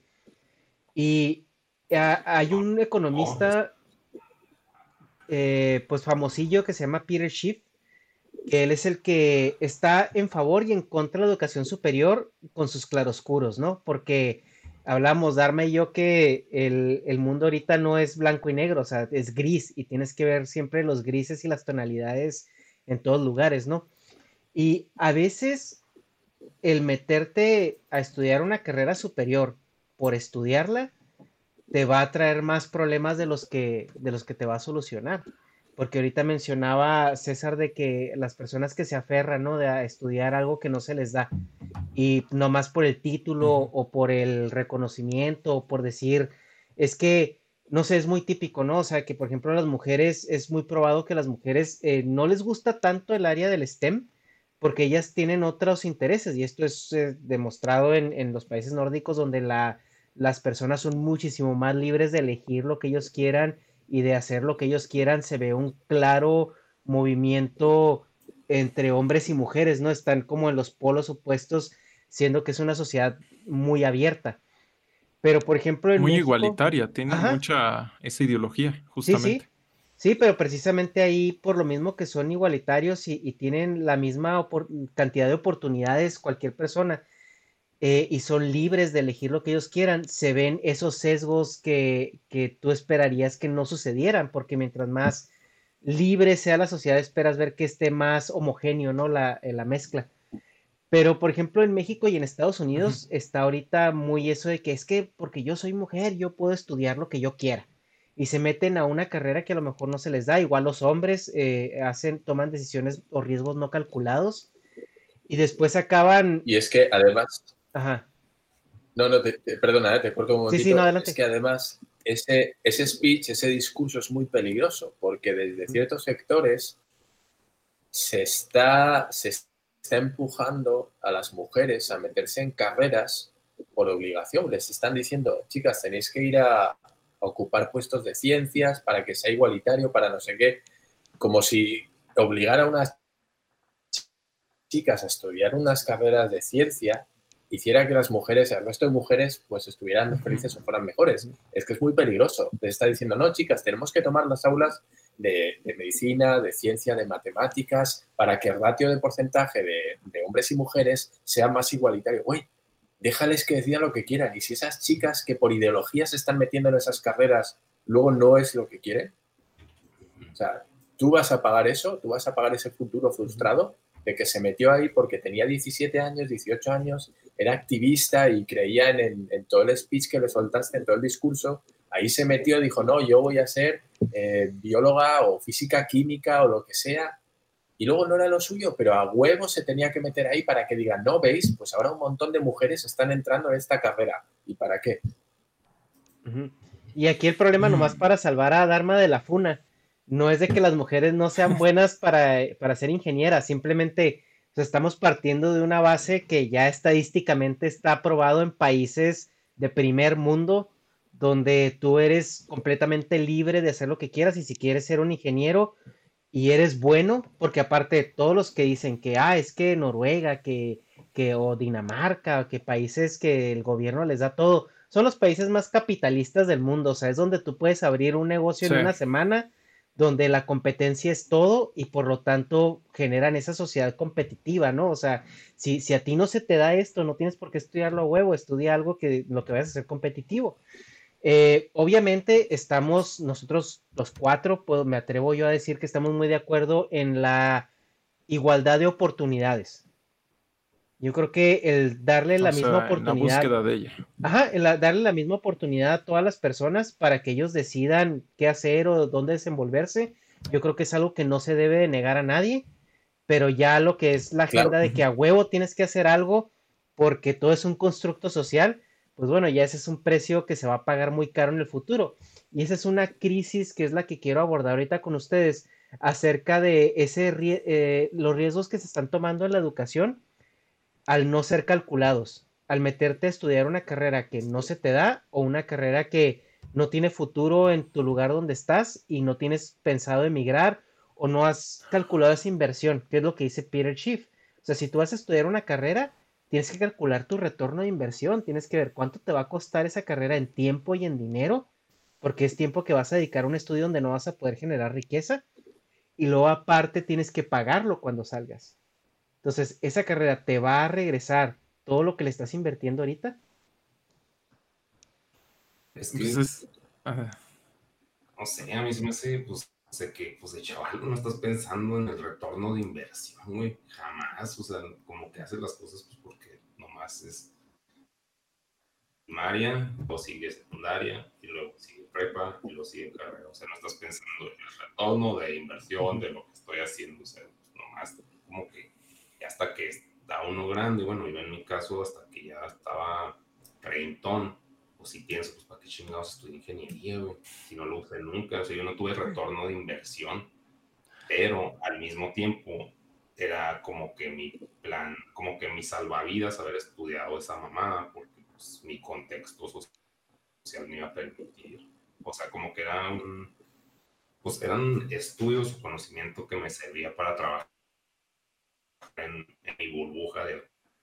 Pero viéndolo así, como tú dices, pragmáticamente, pues fue una pendejada, porque pues no, o sea, lo que se gastó en mi educación no lo recuperó en el conocimiento que obtuve de la misma.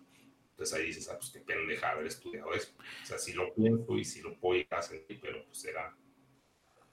Mm, creo que...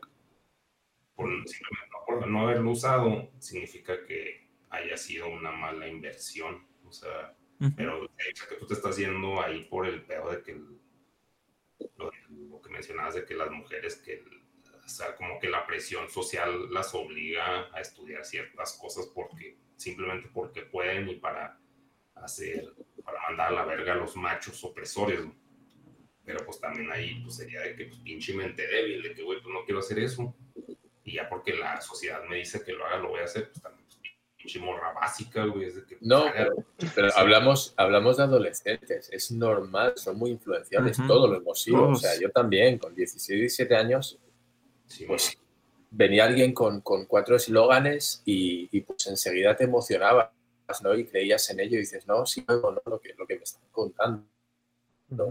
Entonces yo sí entiendo y también entiendo que con 18 años uno no piensa en el futuro, no está pensando, oye, ¿qué carrera voy a desempeñar para ganar dinero? No, vas, eres pura emoción, estás a otras cosas.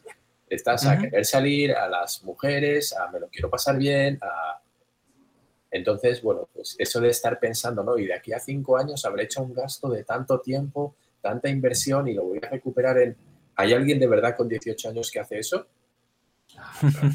Sí, es, es, la premisa que decía, que decía Peter, o sea que pues hay que, hay que tratar de educar a la gente o darle mejores cursos de em, ¿cómo se llaman? vocacionales. Pero viejo, yo siento que falla un poco Peter. Creo que es el mismo tipo que les decía, mm. de que le preguntaron sobre si dejaría a su hija, sobre si le diría lo mismo a su hija, de ir o no a la universidad. Se salta algo y es el principio de inversión. O sea, sí hay inversiones más riesgosas que otras. Creo que habla eh, principalmente inspirado el tipo por algunas carreras que existen en Estados Unidos que van dedicadas a carreras que apenas tienen un año de existir, que son como carreras en estudios filosóficos de la lengua del género. Y su literatura viene de escritos nuevos, o sea, escritos de ahorita. Y son carreras que existen eh, sin salida laboral, sin ninguna posible salida laboral, pero que están ahí porque la universidad tiene que cumplir con esa idea de, hey, nosotros también estamos subidos en este barquito donde sí estamos haciendo algo por la sociedad. Mira, tenemos esta carrera donde estudiamos el problema del racismo o del otro. Oye, ¿no tenían ya una carrera que lo estudiaba? Ya sabes, antropología, sociología, psicología. No, no, pero es que esta es específica para eso. Bueno, ¿dónde voy a ¿para qué voy a necesitar un racistólogo? Igual y para un libro, perfecto. Pero ¿para qué lo voy a necesitar? Para las tertulias, para que los entrevisten en la tele. Oye, Para Dharma, pues en la, en la universidad, este, ¿cómo? Boplutense o no sé cómo de allá de España, De Madrid. sacaron una, una maestría en, en LGBT, ¿no? Sí, sí, sí, sí, sí. Y creo que, Sí. y creo que en Inglaterra hay una carrera de, de heavy metal también, eh, un doctorado en... Oye, bueno, si, si en ese doctorado me da clases Brian May, yo me meto. Ah, sí, Steve May también. Pero, pero bueno, sí, en fin. Por cierto, ah, dime, dime. Dice Sí, sí, nada más terminando esto. O sea, no, son- no es exactamente que esté mal estudiar esas cosas, pero para que crees una carrera hace falta una justificación mayor, porque si no pasan estos problemas de mm, pagué ocho- 80 mil dólares y luego no hay trabajo de esto, a no ser que llegue el político en turno y cree este instituto especial para que yo llene papeles ahí, porque realmente no me van a poner a investigar ni a estudiar. Porque reitero, esas investigaciones ya las hace la antropología, la sociología, bla, bla, bla. Entonces, pues qué demonios. Y ya nomás por último, pues la, la educación no, no existiría si no tuviéramos la idea de que es una promesa. De que por entrar ahí, lo que les decía, al mito, ser mejor persona. O sea, por más matemáticos y economistas que nos pusiéramos, yo como eh, con un argumento economista le respondería, viejo, tú lo que estás proponiendo es que se muera el capitalismo, porque si todo tuviera que ser meditado y completamente pensado sobre si esta inversión me va a funcionar, un montón de empresas se van a la quiebra, la especulación se muere, la, todo lo que es el consumismo se muere. La escuela finalmente te promete un algo, te, te dice igual y no sabes si vas a trabajar de esto, no sabes si vas a crecer de esto, pero por lo menos tienes algo. Es como un seguro de vida, finalmente. O sea, si lo denegas, sus eh, emprendimientos hubieran fallado, puede meterse a trabajar de ingeniero. Exacto. Caso contrario, que no lo tenga, pues se jode, se va al diablo. Y eso era todo. Pues, Sí. eh, Dharma. No, yo, yo iba a comentar, decía César, lo de los negacionistas de la biología, ¿no? Que es algo que, que a mí me asombra mucho y, y yo no, no entiendo, o sea, se me escapa. Estos que dicen que todo es un constructo social.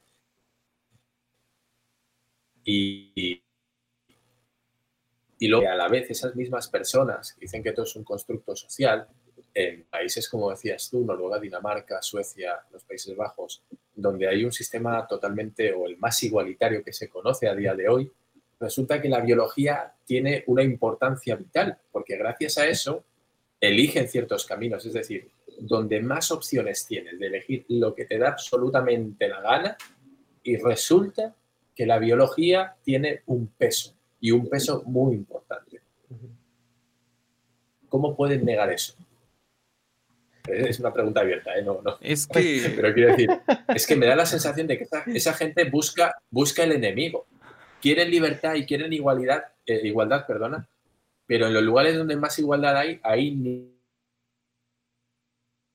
No, es... O sea, tú quieres que haya un sistema opresor que mantenga tu chiringuito, porque si tienes igualdad en todos los lados, se desmonta tu, tu Sí, speech. es, es- es como, es que viejo, ahí es ya totalmente la ideología. O sea, si tú no defiendes que, que la genética no juega ni el más mínimo rol, si tú no lo defiendes, eso se desmonta el gran mito de que el individuo todo lo decide, todo lo quiere y todo lo puede. O sea, que tú puedes ser exactamente quien seas. O sea, que no importa, o sea, que no hay ningún solo límite y que de hecho podemos moldear una realidad donde haya 50%, 50% en todo. O sea, donde irónicamente este discurso ultraindividualista lleva a la supresión del individuo. Porque tienes que ser tan individual y tan libre que no tienes que elegir nada, no te tienes que comprometer a nada, porque si te comprometes a algo o tienes gustos, atentas contra esa libertad y esa sociedad donde hay individuos tan individuales que nadie es nadie. O sea, esto de las de estos países este, nórdicos, pues que justamente, ¿sabes dónde es donde las mujeres están trabajando más ahora en ingeniería y estudiándola más? En los países pobres. Y qué chido, porque a muchas de ellas les termina gustando, a muchas de ellas les termina encantando, y de ahí pues más gente se inspira, pero otras tantas lo terminan odiando y solo lo hicieron por dinero. De igual, esa es la realidad de la mayoría de la gente en los países pobres. Tienes que estudiar algo, no porque te guste, porque da dinero. Entonces, y, justamente cuando lo vemos en estos países donde ya hay dinero, donde hay cierta libertad, se enojan porque tú puedas tener una preferencia, porque tu preferencia no va con las ideas y las teorías que tienen. O sea, ya ni siquiera es realmente apoyar a, una minoría o a un grupo, este, ¿cómo se dice? Eh, vulnerable, así le dicen. No, ahora es que el grupo vulnerable tiene que comportarse como tú quieres. Eso lo vemos mucho, por ejemplo, con el indigenismo acá en México. Que quizás no lo sepas, Dharma, pero acá en México eh, nuestros presidentes, nuestros gobernantes siguen echándole la culpa a Hernán Cortés, a los españoles. O sea, tú, viejo, tú, por tu culpa, no me alcanza para la Play 5. Es todo tu culpa. No, y deja tú, y no, te, no sabes que Dharma tiene una dentadura de oro azteca, ¿eh? Se la quita antes del podcast para que no lo funen. Ahí, está, sí. O sea, siguen así. Y aún, nos queda por encontrar el dorado, ¿eh? No, os creáis que nos hemos olvidado. Sí, tiene su gorrito, este, este casco de acero. el, yelmo, ese yelmo de los conquistadores, ¿no? A lo que voy es que por ejemplo, al indígena les gusta que se comporte como indígena, o sea, que sea muy tradicional y viva allá en el pueblo. Allá está chido. Pero Ahí si donde no moleste. Ajá, si se viene acá a la ciudad, molesta, está mal, ¿qué hace acá? Eso no va con sus raíces, etc. O sea, tú defines al, al grupo minoritario cómo se tiene que comportar es lo más aterrador y lo más cruel de toda esta, de todo esto que estamos hablando. Y es muy interesante. Porque si tú eres pobre, tienes que ser el buen pobre. O sea, no te vuelvas rico porque ya te hiciste mala persona, ya eres alienado. O sea, tú eres buen pobre, excepto si haces un negocio, tienes éxito y ahora comes bien. En ese caso, a maldito pequeño burgués alienado. Y es, es bien curioso cómo estas agendas se contradicen porque dicen es que todo es un constructo social pues ahora ellos están haciendo el constructo social de cómo tienes que actuar, dependiendo de tu rol y tu género. Y, es como lo, que hablábamos, eh, Darme yo en algún podcast, donde cómo eh, son más como políticamente correctos poniendo etiquetas, porque vemos eh, estas publicaciones, ¿no? De, de, mira, Calvin Klein tiene la primera, este modelo transgénero negra eh, eh, eh, plus, size, etcétera, etcétera, etcétera. Güey, o sea, hay a una persona que supuestamente toda tu, agenda progresista es una persona es una persona y punto. Ya le atascaste como 10 etiquetas para hacer, para legitimizarla. O sea, para legitimizar una causa. Entonces, ¿dónde está tu, tu coherencia, ¿no? Tu congruencia de, en tu discurso. Sí, deshumanizas. Deshumanizas, conviertes a la gente en etiquetas. Ah, pero Desgraciadamente esto lo hace cualquier movimiento político desde siempre. O sea, esto viene desde, desde 1700 incluso, diría yo. Lo digo porque eh, hay movimientos que cuando una feminista hizo una cosa horrible, lo celebran, y hay movimientos que cuando un hombre hizo una cosa horrible, lo celebran así de, ¿cómo vas a celebrar? Es un maldito asesinato. No, pero es que ya puedo hacer circo de esto, ya lo puedo publicar en todos lados. Hijos de eso. Sí. Perdona, viejo. y para, o sea, por ejemplo, para agregar ahí en las, en las carreras, ahorita que mencionabas eh, acerca de las nuevamente creadas, ¿no? Con estos fines izquierdistas progresistas. Eh, el problema también es de que están abusando de los adolescentes el sistema económico, porque, bueno, en Estados Unidos la deuda estudiantil es deuda federal. Antes, por ejemplo, cuando tú pedías una beca, eh, creo que esto ya lo había comentado antes aquí, eh, tú ibas al banco y decías, oye, quiero estudiar esta carrera, el banco analizaba tu promedio que traías en preparatoria, todo eso, analizaba qué carrera querías estudiar y en qué universidad, y ellos veían si tu carrera tenía futuro o no, o sea, para, para pagarse. Entonces te decían, oye, pues sabes qué, pues que con esta carrera te podemos prestar, no sé, tienes estas oportunidades de trabajo a cinco años, te podemos prestar tanto. Oye, no, pues esta carrera sí tiene bastante campo, eh, por lo general las ingenierías, eh, sí te podemos prestar más dinero para que estudies tu carrera y bla, bla, bla, ¿no?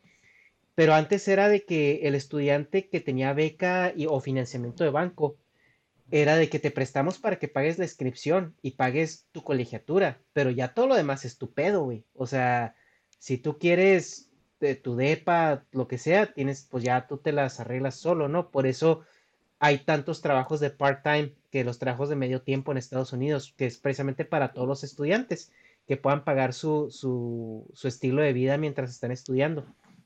Lo que pasó es de que en este movimiento por dar más oportunidades a la gente, el gobierno dijo, bancos, eh, yo les compro la deuda. O sea, préstenles dinero para que estos güeyes estudien, para que haya más profesionistas. Y, y si no les pagan, yo me encargo de, de, de, cobrarles, ¿no? Por así decirlo. Entonces, ¿qué es lo que pasa? Que los bancos empezaron bien, empezaron diciendo, ok, quieres estudiar una ingeniería, quieres estudiar una licenciatura, no te ponemos tantas trabas, te prestamos el dinero y pues adelante, ¿no? pero eso fue creciendo y fue creciendo y fue creciendo en el abuso y en, el, en la avaricia del sistema bancario con esta eh, pues garantía del gobierno, ¿no? ¿Qué pasa ahora? Pues que tú llegas a un banco, dices, oye, güey, quiero estudiar este, la, esta maestría de, de, ¿cómo se llama? De, de LGBT.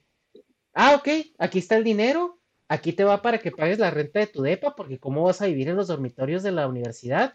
Aquí te va para que pagues tu iPhone, tu computadora cada año. Les prestan todo y salen los pobres con carreras que no tienen futuro, debiendo 500 mil, 800 mil dólares.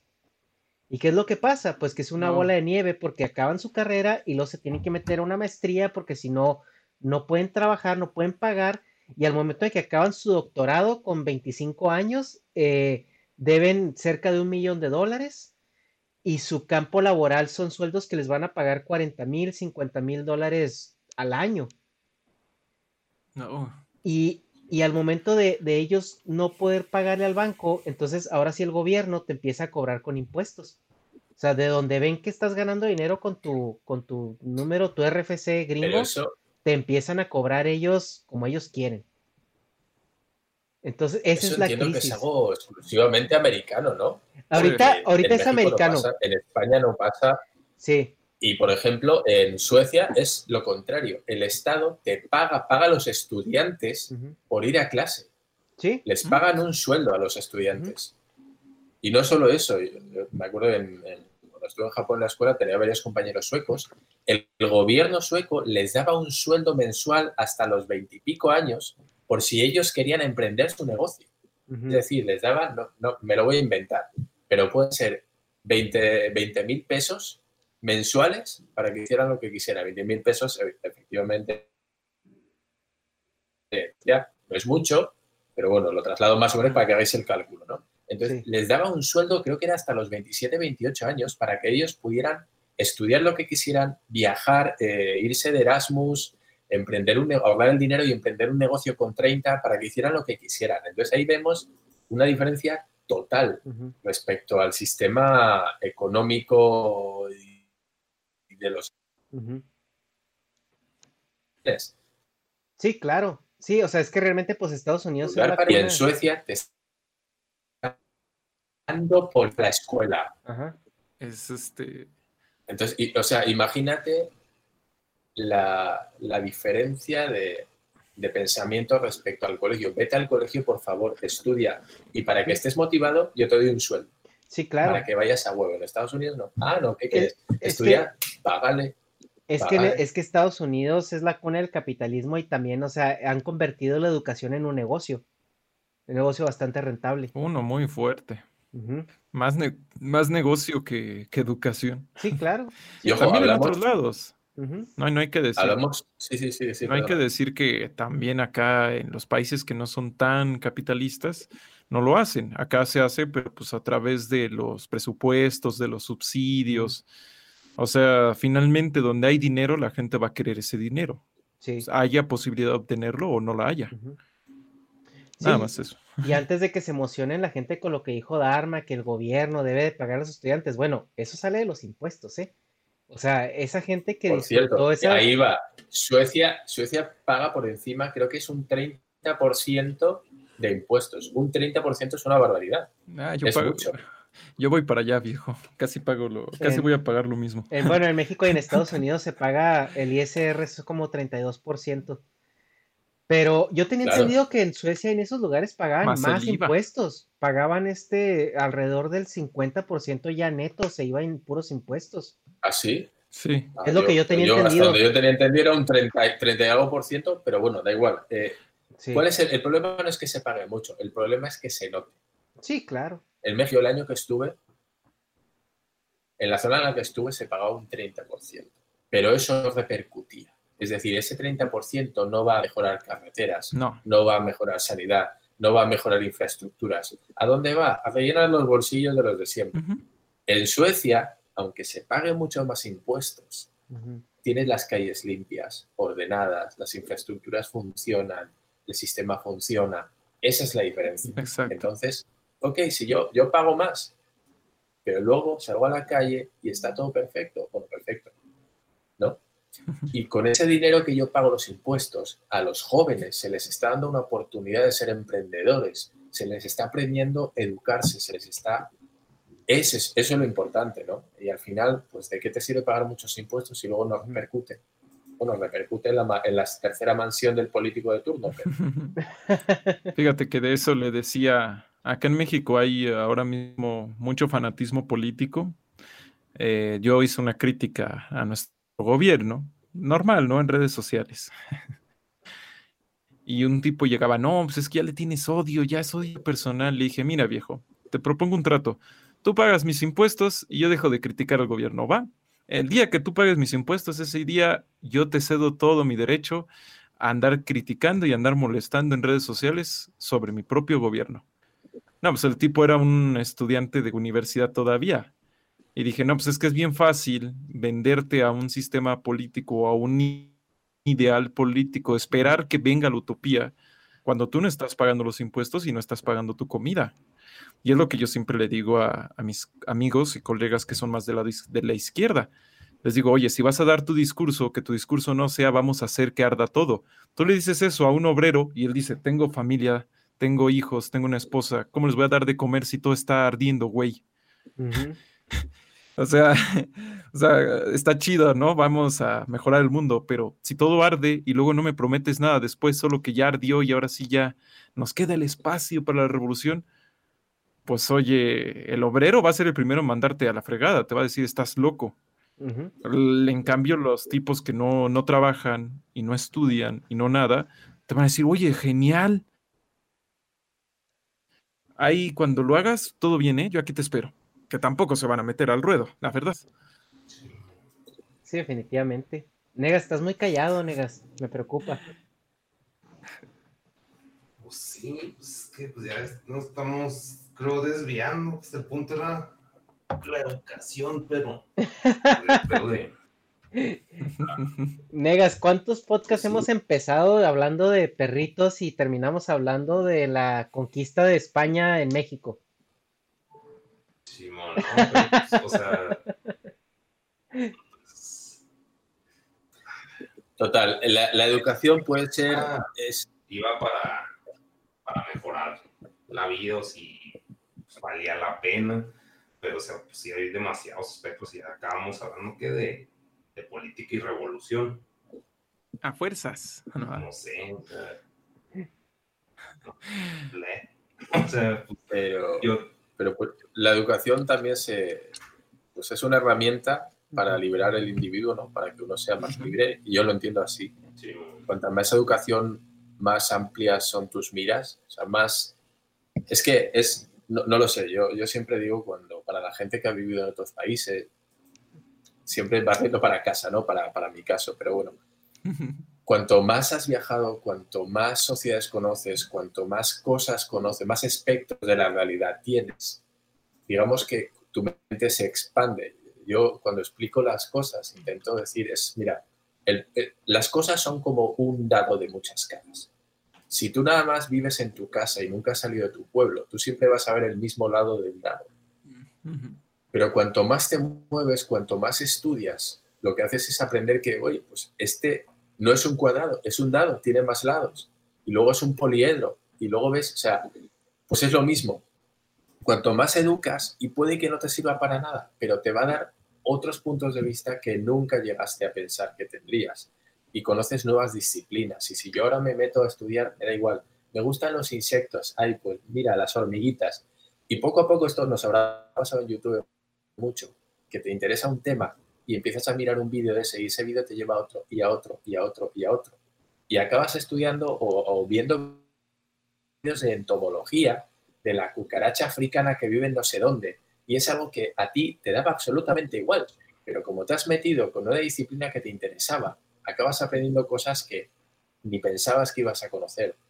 Pues la educación es lo mismo. O sea, necesitas aprender ciertos conocimientos básicos porque eso te va a llevar a, ampliar tus miras. Vas a aprender cosas que nunca pensaste que ibas a conocer o que ibas a saber. Entonces, ¿es obligatorio? ¿Es necesario? Sí. ¿Está bien planteado? Yo creo que no. Sí, exacto. Yo, yo, creo que lo interesante sería preguntar ahora a cada uno de nosotros, ¿la educación te mejoró tu vida? Hablando de canal, ¿no? Que creo que el conocimiento, si no mejora tu vida, es que es un caso grave. Pero... sí, la verdad es que sí, ¿eh? estaría muy feo que así fuera. A ver. Yo, yo creo que depende del individuo. Hay personas que les sirve con la área para desarrollar su vida. La hacen en el barrio. Hay mucha gente aquí en donde yo vivo que no necesitan salir del barrio. Tienen su supermercado, tienen sus vecinos, tienen su jale, también aquí, el panadero, quién sabe quién. Y ya, y a eso, a eso se reduce su vida. ¿Para qué quiere estudiar en la universidad? ¿Para qué quiere leer los periódicos, las noticias, informarse de lo que pasa en la otra parte del mundo, ver documentales? ¿Para qué? ¿Qué le aporta eso en su vida? Su día a día levantarse, ir a trabajar a la panadería, terminar a las dos y tomar y, y verla al volver a casa, ver fútbol. A mí eso no, no es suficiente. A mí no me llena. Yo con eso soy infeliz. Yo tengo inquietudes y necesito investigar, necesito conocer, me gusta saber, me gusta mm. informarme. Es mi caso. Que yo le digo, mira, ha leído este artículo o has visto el último documental sobre no sé qué. Y le digo, no, pues es nada más hora y media. Y te dicen, ay, güey, qué hueva, hora y media. No, hombre, mejor me veo una película de los Vengadores o me veo lo que sea, ¿no? Entonces, el no solo no es para todo el mundo, sino que además todo el mundo no tiene las mismas necesidades ni las inquietudes sobre el conocimiento. Sí. Pero no, no sé. No, lo sé, no lo sé. A ver, también es algo, algo muy personal, ¿eh? No todo el mundo tiene las mismas inquietudes. Hay gente a la que pues, le interese mucho. A ver, yo creo que siempre traemos aquí gente a este canal que tiene ciertas inquietudes no sé, filosóficas y de conocimiento que otros no tienen. Dudo mucho que la gente que, ve a los invitados que vemos nosotros, pues luego se vaya a ver a Fernand Flo. Da igual. O, cualquier youtuber de estos que hacen gameplays, ¿no? Entonces, bueno, pues también jugamos nosotros en nuestro corrillo de gente en común, que tenemos las mismas inquietudes. Eh, no sé, seguro que todos nosotros conocemos el canal de Robot de Platón, este tipo de, Sí, ¿verdad? Quiero decir, también jugamos en casa y bueno, pues en ese aspecto, pues no sé hasta qué punto podemos ser muy plurales y dar un punto de vista eh, diferente, ¿no? Pero bueno. Sí, sí. Mm. O sea, pues para la pregunta esa de, pues de si te sirvió la educación, pues o sea, teóricamente pues, para eso estudias, ¿no? Porque son herramientas, entonces, pues de que puede servir, puede servir, ya que lo uses, pues es otra cosa, pero en teoría pues uno lo hace porque se supone te, te va a servir y va a ser algo que vas a usar. Pero pues, como dices, pues, sería como que estúpido decir no, no sirve. O sea, pues, hay cosas que no, no porque se nos sirve. Pero... Pues, sí, yo, yo por ejemplo, a mí, en el aspecto práctico y pragmático que dice Negas, a mí no me ha servido. Es decir, los estudios que yo he tenido y el conocimiento que yo tengo a nivel práctico no me sirve de nada. Es decir, no, no me ayuda a llevar una vida mejor.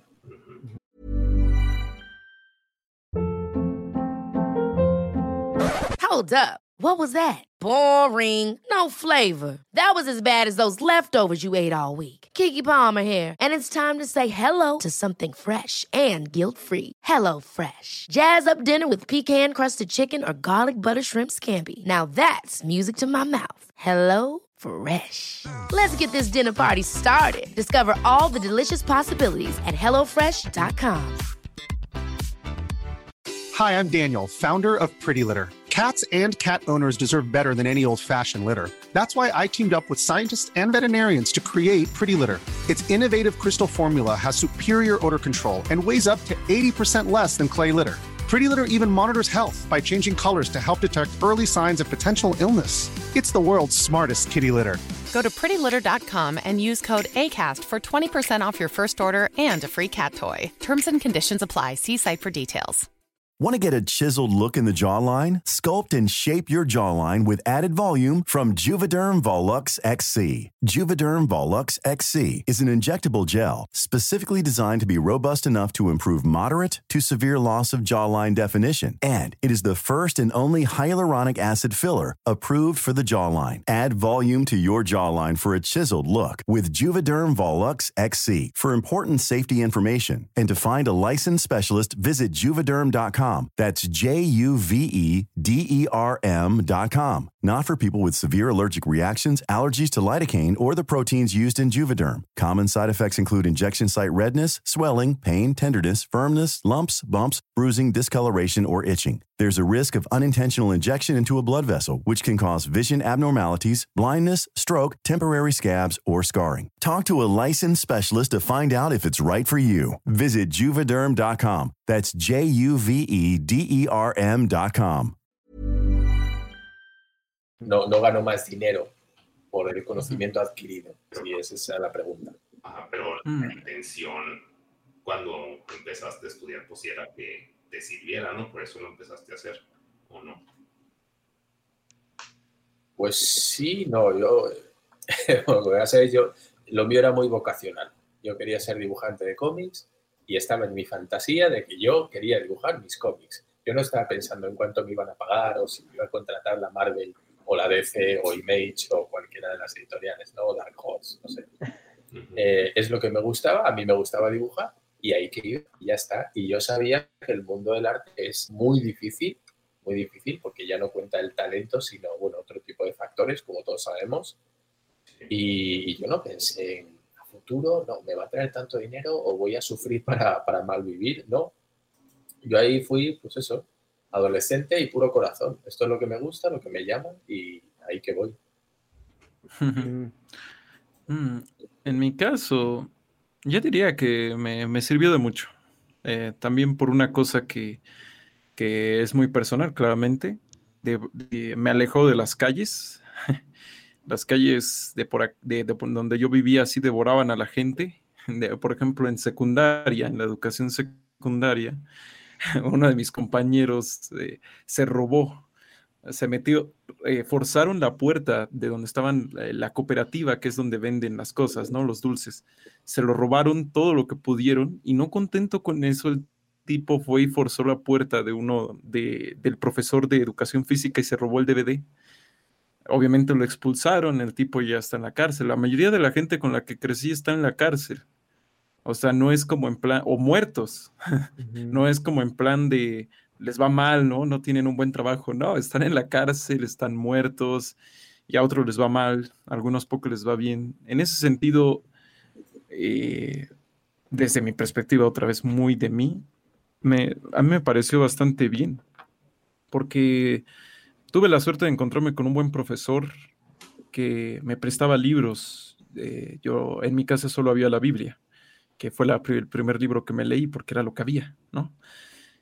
Y nos llevaba a obras de teatro y nos llevaba a la ciudad y gracias a él dije, oye, hay un mundo allá afuera y estaría bien genial conocerlo, vivir, no necesariamente en él, pero pues sí, vivir para verlo.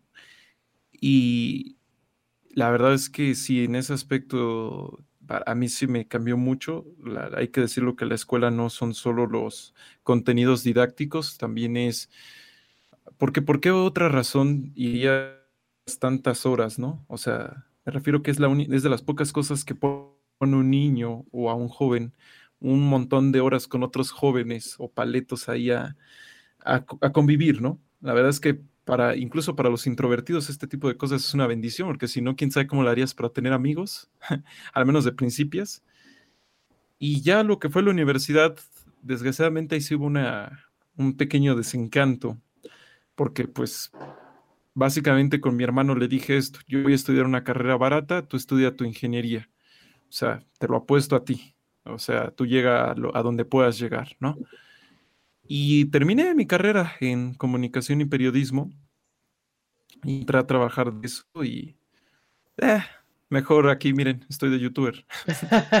¿Por qué? Porque me engañé allá en mi casa. Me, me hice mi tesis este, ah, desde antes y en lo que según hacía la tesis, porque en mi casa me querían correr, es donde hice el canal, el canal de YouTube. Entonces me la jugué porque dije, pues voy a terminar trabajando en un call center o, voy a trabajar en un periódico donde eh, pues sea el, sirviente de todos, ¿no? Trae café, trae esto, trae lo otro, para después de 10 años escribir solo lo que me digan, ¿no? Entonces dije, me la jugué y terminé pues haciendo esto YouTube. Pero pues la verdad en ese sentido de, de donde empecé a donde estoy ahorita, pues es todo un mundo de distancia, ¿no? Todo un viaje lo, reitero, ¿no? Muchos conocidos míos ya la palmaron, ¿no? Ya, ya, no, ya no viven.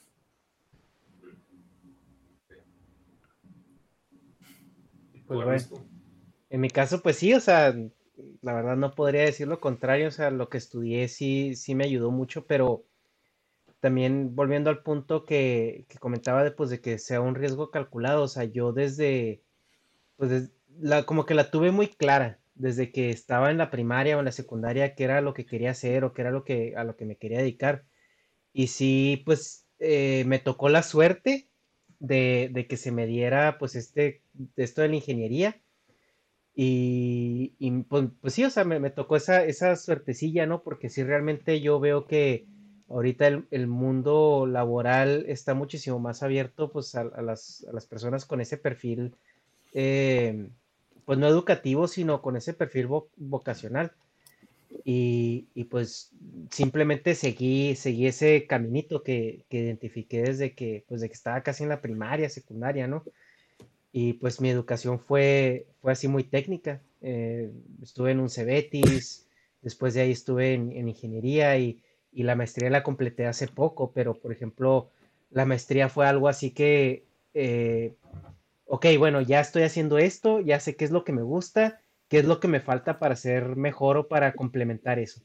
Entonces ya como que es donde empiezas a buscar qué es lo que te hace falta, ¿no? Y es, es, es digo, esto lo menciono porque siento que va muy de la mano con, con el hecho de que cuando vas a estudiar una, una carrera, si tienes la oportunidad de hacerlo, eh, realmente hazlo con cabeza. O sea, ve qué es lo que se te da, pero también ve qué es lo que necesita el mundo afuera.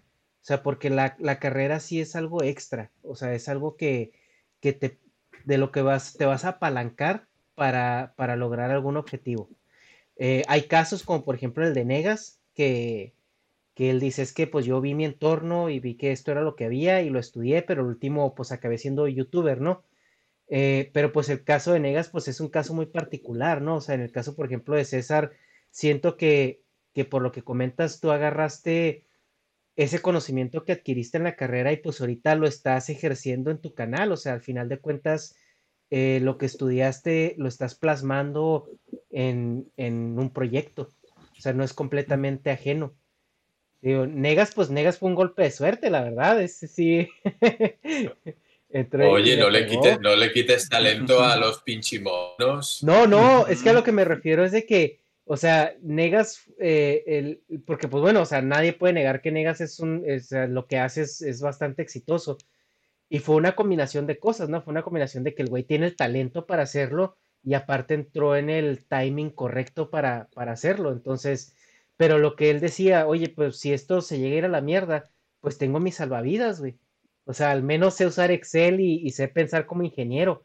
Entonces ya, ya si esto, sí, sí, si algo llega a pasar, o sea, él tiene una carrera que a pesar de que él no la ha ejercido per se, tiene las herramientas para incorporarse a ese mundo laboral en caso de que tenga que hacerlo.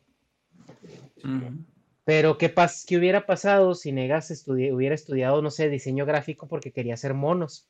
¿Qué tal si el día de mañana YouTube se va a la mierda o los monos ya no dejan? ¿Qué herramientas tiene él para integrarse a ese mundo laboral eh, en, en, la sociedad que, donde se está desenvolviendo? Es que hay viejo, en las humanidades, eh, lo fácil, entre comillas, es la carrera, lo difícil es el trabajo. Te digo, o sea, yo he conocido sociólogos, este, filósofos, diseñadores con casas impresionantes, con estilos de vida muy padres, pero pues, obviamente así habrá un montón que no. Y es que ahí la bronca, lo que no te enseñan en humanidades es que tú tienes que ser todólogo. Sales y tienes que comportarte como relaciones públicas, tienes que ser bueno con las finanzas, bueno con los negocios, bueno con todo, porque nadie, acá tienes que rogar para, bueno, no rogar, tienes que casi a espadazos obtener tu trabajo. O irte a gobierno y palanquear, ¿no? Que es lo que hacen muchos en humanidades. Pero, oh, o sea, que hay buenos trabajos, los hay, pero es que son contados. Muy pocos. Sí, sí, no, no verás ofertas de trabajo en, las webs de internet que así como piden, no, pues técnico no sé qué, ingeniero no sé cuántos. No vas a decir, no, pues queremos un sociólogo para hacer un estudio de no sé qué. Pues eso no lo vas a encontrar, ¿verdad? No. Es que siento que sí los perfiles que se buscan ahorita son más integrales. O sea, buscan a alguien que, que sí tenga cierto expertise en, en una rama principal pero que también sepa desenvolverse o pueda desenvolverse en, otras áreas, porque es que es como, e, es como todo, o sea, nosotros también lo vemos ya socialmente que, que antes, por ejemplo, nuestros papás, pues ellos no tenían que saber de música para socializar, o sea, ellos tenían que saber una, dos, tres cosas, herramientas sociales, y con eso, pues, eh, navegaban en sus círculos, ¿no? Ahorita como tenemos más acceso a la información, más acceso incluso a la comunicación, eh, sí se vuelve un poquito más importante tener un perfil más integral como persona. O sea, ya no nada más te basta con ser eh, conocedor de una sola área. O sea, ahorita ya, ya tienes que saber qué está pasando en el mundo a todos los niveles, ¿no? O sea, qué pasó en el mundo de la música ahora, qué pasó en el mundo de la ciencia ahora. Ahora todas las personas hablan de Elon Musk, como hablan de Kanye West, como hablan de Donald Trump, como hablan de AMLO. O sea, es algo que... De Trun. Ajá, del Trun. Entonces, sí siento que eso se está traslapando a, em, a la cuestión profesional. Y sí, y sí es como un grupo versátil de, bodas, ¿no? O sea, que tocan de todos los géneros eh, para sacar el, evento, pero siempre va a haber algo que te gusta más que otras cosas y algo a lo mejor que vas a estar más especializado que en otras cosas, que siempre es bueno tenerlo, pero no descuides también tu desarrollo integral porque es una herramienta también muy importante que te va a permitir pues sobrellevar ciertas adversidades cuando lo que a ti no te gusta esté tan disponible como cualquier otra cosa lo puede estar. Hmm. Pues es que es, es la realidad del mundo actual, o sea, todo va exageradamente rápido. Y incluso el diseñador gráfico, o sea, mira, yo cuando trabajé de periodista, me dijeron, oye, hazte una infografía, ¿no? Así bien bonita, lo Pictoline y yo no les había dicho ni siquiera si sabía utilizar software de edición, porque o sea, un periodista no es su rama. Yo lo aprendí por mi cuenta, ¿no? Por diversión años antes. Pero si no hubiera sido por eso, simplemente me hubieran dicho, ah, no sabes, pues vete al diablo. o sea, y eso pasa ya en cada vez más este, esferas de la vida. O le sabes un poco a todo, o te llega el golpe por donde no lo esperas y se acabó. Sí, esa parte obedece a la complejidad social también mucho, porque por ejemplo antes, cuando éramos nomás cazadores, pues lo único que importaba es que donde pusieras el ojo pusieras la lanza. Y eso te... Buga, sí. Sí, eso te aseguraba supervivencia.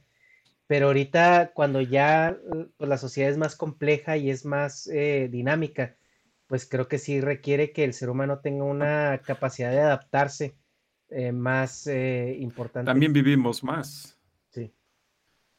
Y tienes que ahora preocuparte para los 80 años o 60 o 70, 50, ¿no? Antes decías, vivir yo 23 años, buena vida. ya, te moriste, te, te, devoró algo, te enfermaste de algo, se acabó. sí, venían, venían de la cacería, ¿no? Ya Trucutru ya no regresaba. Sí, no, ya, se acabó. Qué buena vida. Sí. Negas. Pues, no, pues ya, pues, el... sí, sí servía o no. Pues ya, no, no sé, no tengo nada que aportar, pues, nomás pinche sistema retrógrado. Pero, pero pues es lo que hay y pues no sé de qué pueden servir unas cosas, pueden servir, que las uses otro pedo y pues, así como, y pues depende mucho del contexto. Pues lo mismo, repetir lo mismo de, de que, o sea, pues por ejemplo, alguien ahorita puede hacer una carrera de TikToker, pero no existe una carrera de TikTokerismo, güey. Entonces, es como que eso es sobre la marcha, después pueden salir como salen las carreras que dicen de plástico, como la de ser youtuber. Ajá. Como chingados te pueden enseñar eso, pero pues, al mismo tiempo pues, es un negocio. Sí, claro. Hay que sacar esas carreras, pero chance si enseñan cosas útiles, pero muy probablemente un youtuber diga eso es una pendejada. Pero, o sea, pues, de que hay mucho negocio, pues hay negocio y hay cosas que te pueden servir, si hay, pero como que entre más, no sé, pues como que sí tiene que estar muy, muy aterrizado y pues depende, pues quién te dé la clase, si te la da el Rubius, pues a huevo voy, güey. Pero si te la da el pinche licenciado Valeriano, pues no. O sea, Oye, que ese güey te puede dar una muy buena lección de marketing. Sí, güey. Pues de plagio. ¿Cómo, ¿Cómo evadir el copyright? Oye, Negas, pero es que, o sea, no suena muy sacado de los pelos. O sea, imagínate una. Ah, una carrera que te enseñe como relaciones. Eh, o sea, relaciones públicas con, no sé, con ciertas cositas de diseño gráfico y con otras ciertas cositas de marketing, güey. O sea, esa puede ser una carrera no nada más para un youtuber, güey. Si ahorita ya el negocio se está yendo a las redes sociales, que así como vino YouTube, vino Twitch y así como vino Instagram, vino TikTok, Snapchat, Vines, todo eso. A mí no me resulta eh, tan sacado de los pelos una carrera que más o menos te vaya educando para moverte en esos medios, porque es un negocio, güey, es una carrera.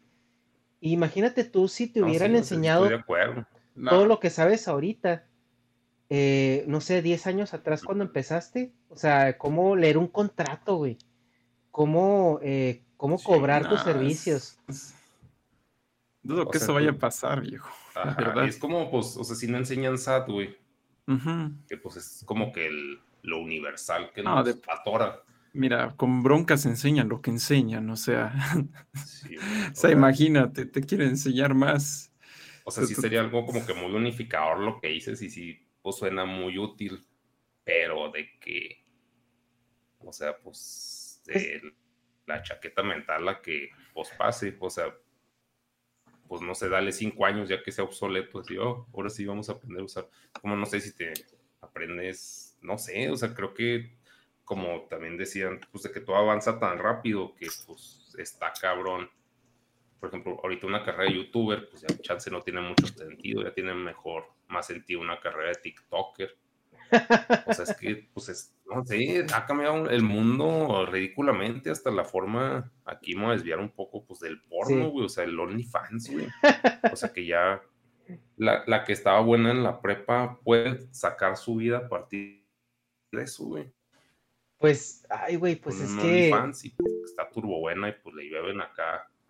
Bueno, que tenga una buena administración en cuanto a sus finanzas, güey o sea, que no queme todo el pinche dinero hacia lo pendejo. Pues es. O sea, con cinco años de, de, de buenés, o sea, pues como los músicos, no sé, algo, o sea, es ridículo y a niveles muy mundanos. O sea, de que pues tiene su casita y ya come de aquí a que se muere atún, güey. Pero pues ya tiene como que cierta, pues no sé, un, un colchón económico, pues válido, pero pues en eso en los noventas, pues nomás siendo actriz porno. Pero ahorita es de que pues se graban en su cuarto picándoselo y, ya, güey. O sea, no necesitan el falo. Ay, ay, güey. Si es, son tiempos demasiado. Estás muy calladito, güey. Pues, absurdos, güey. Ah, en lo que estabas pensando, negas. No, pues es que, o sea, a mí, por ejemplo, sí me da mucha, se puede decir, envidia eso, pues para empezar, pues porque estoy viejo, porque soy vato, pero o sea, sí hay muchas mujeres que, que sacan, o sea, que pues no tienen, o sea, no tiene mucha profundidad su contenido, pero pues, o sea, pues es un privilegio tanto el, el contexto en el que están viviendo, las herramientas que tienen a la mano.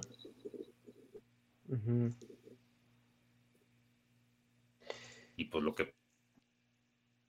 Si lo ves así, niegas, también, o sea, tú a la edad que empezaste en YouTube, pues naces 15 años antes y te la pelas, o sea, no harías lo que harías. Entonces, pues no nos tocó eso, no nos podría tocar ahorita aunque quisiéramos, ¿verdad? no somos muy agraciados, pero pues también tuvimos más suerte que otros tipos, ¿no? Que en el pasado ah, nos teníamos que dedicar a fuerzas a lo que nos decían.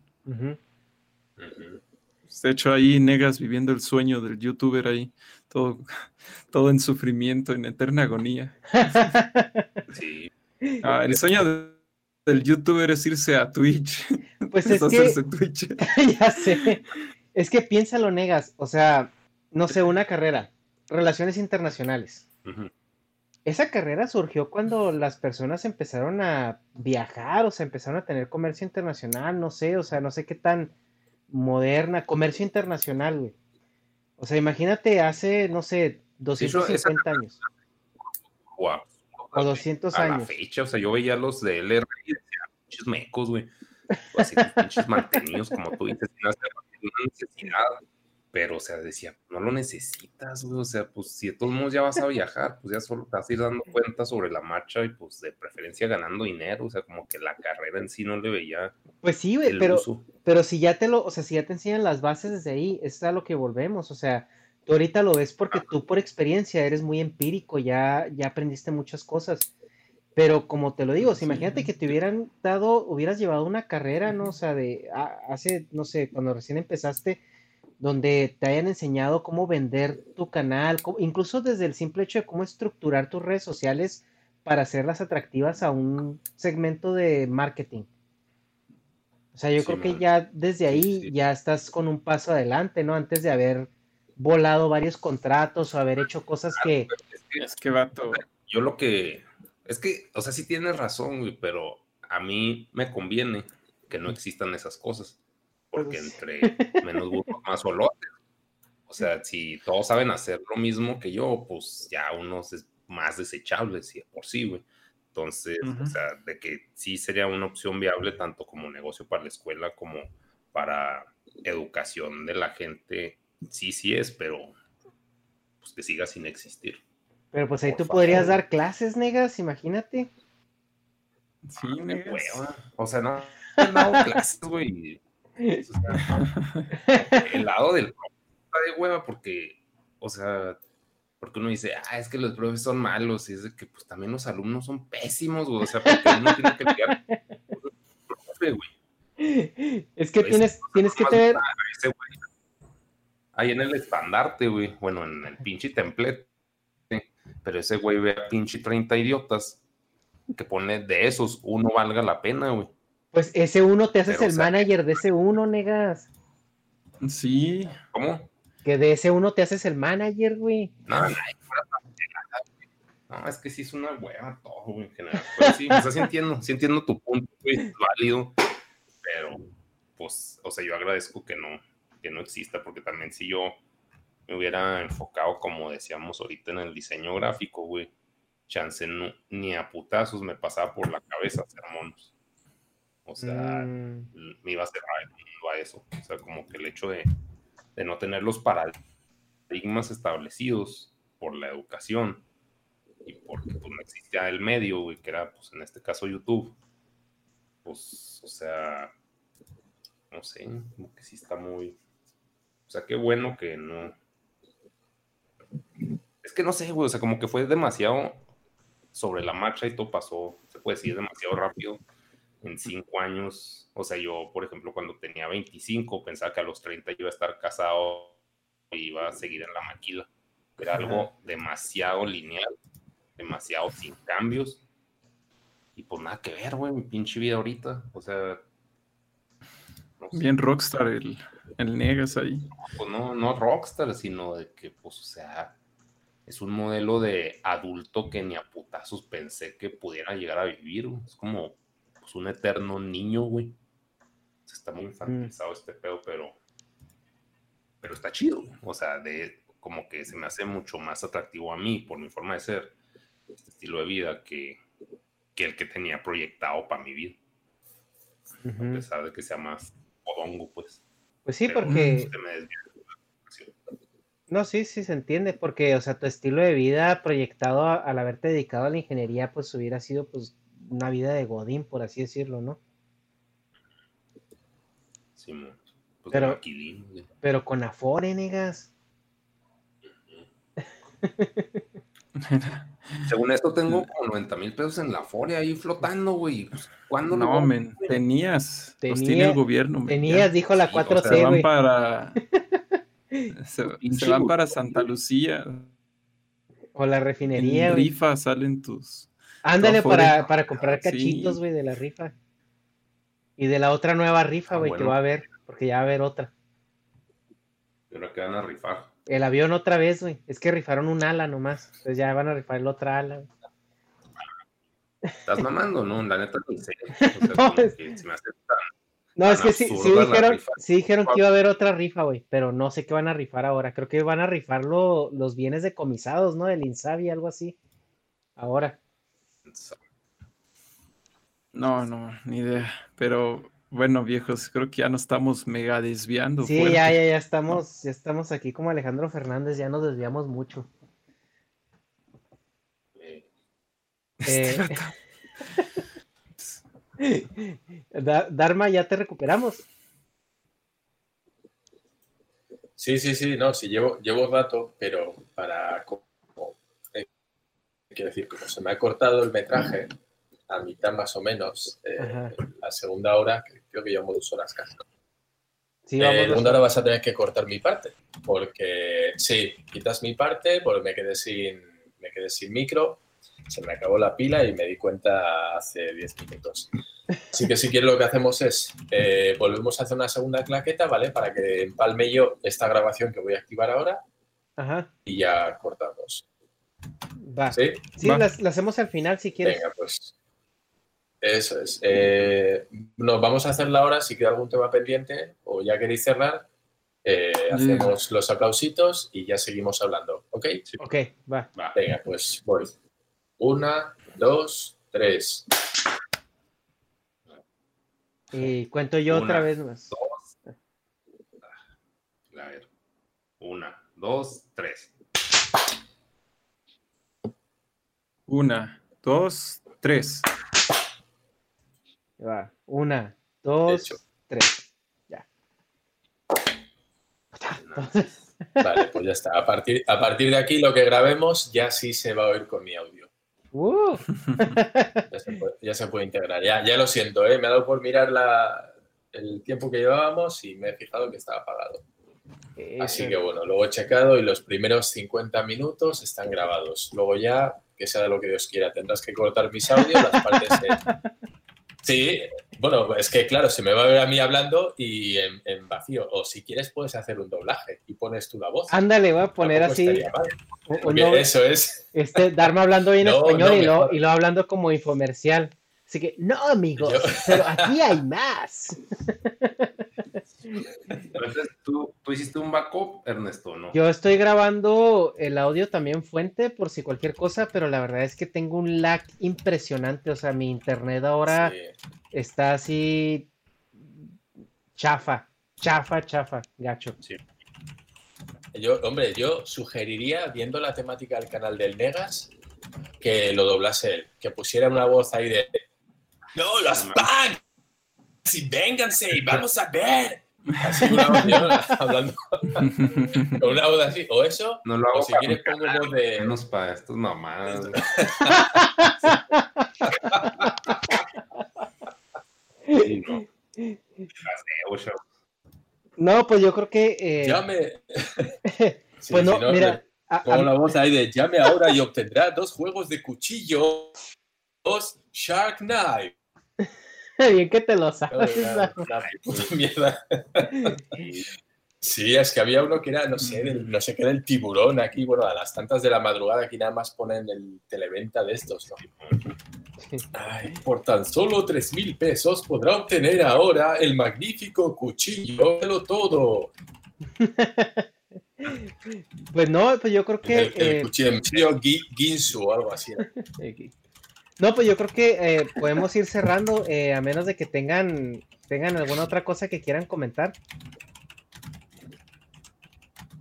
Ah, mira, comentar no, pero comer sí, estoy sin cenar y me imagino que vosotros sin comer por las horas que son. sí. Sí. Así que vamos a ir cerrando si queréis. eh, que despida, no sé, Negas, has estado muy calladito. ¿Quieres despedir? No, pues ya, fuga. Este, no, muchas gracias. La conclusión de esto que. No sé. No sé qué fue, es variado. Pero pues, gracias por. Gracias por ver. No sé. Bueno, yo, yo quiero dar muchas gracias. Yo quiero dar las gracias a, César por estar aquí, que para mí personalmente no soy seguidor de su canal y bueno, pues sí, sí me dio un poco de pena cuando me dijo Ernesto que lo habían entrevistado y yo no había estado allá. Así que bueno, aunque sea, si ha servido para quitarme esa espinita y poder hablar con él un rato, pues eh, por mi parte encantado. No, el gusto es totalmente mío, te lo juro. Me, me, me encantó estar aquí. Pues también ahí eh, hablar pues contigo y con los, con los demás. Ya había hablado alguna vez también, ¿no? También ahí, este, siempre es un gustísimo, la verdad. Gracias, gracias. Igual. Y pues no, pues ya para cerrar, muchas gracias a todos los que nos están escuchando y viendo.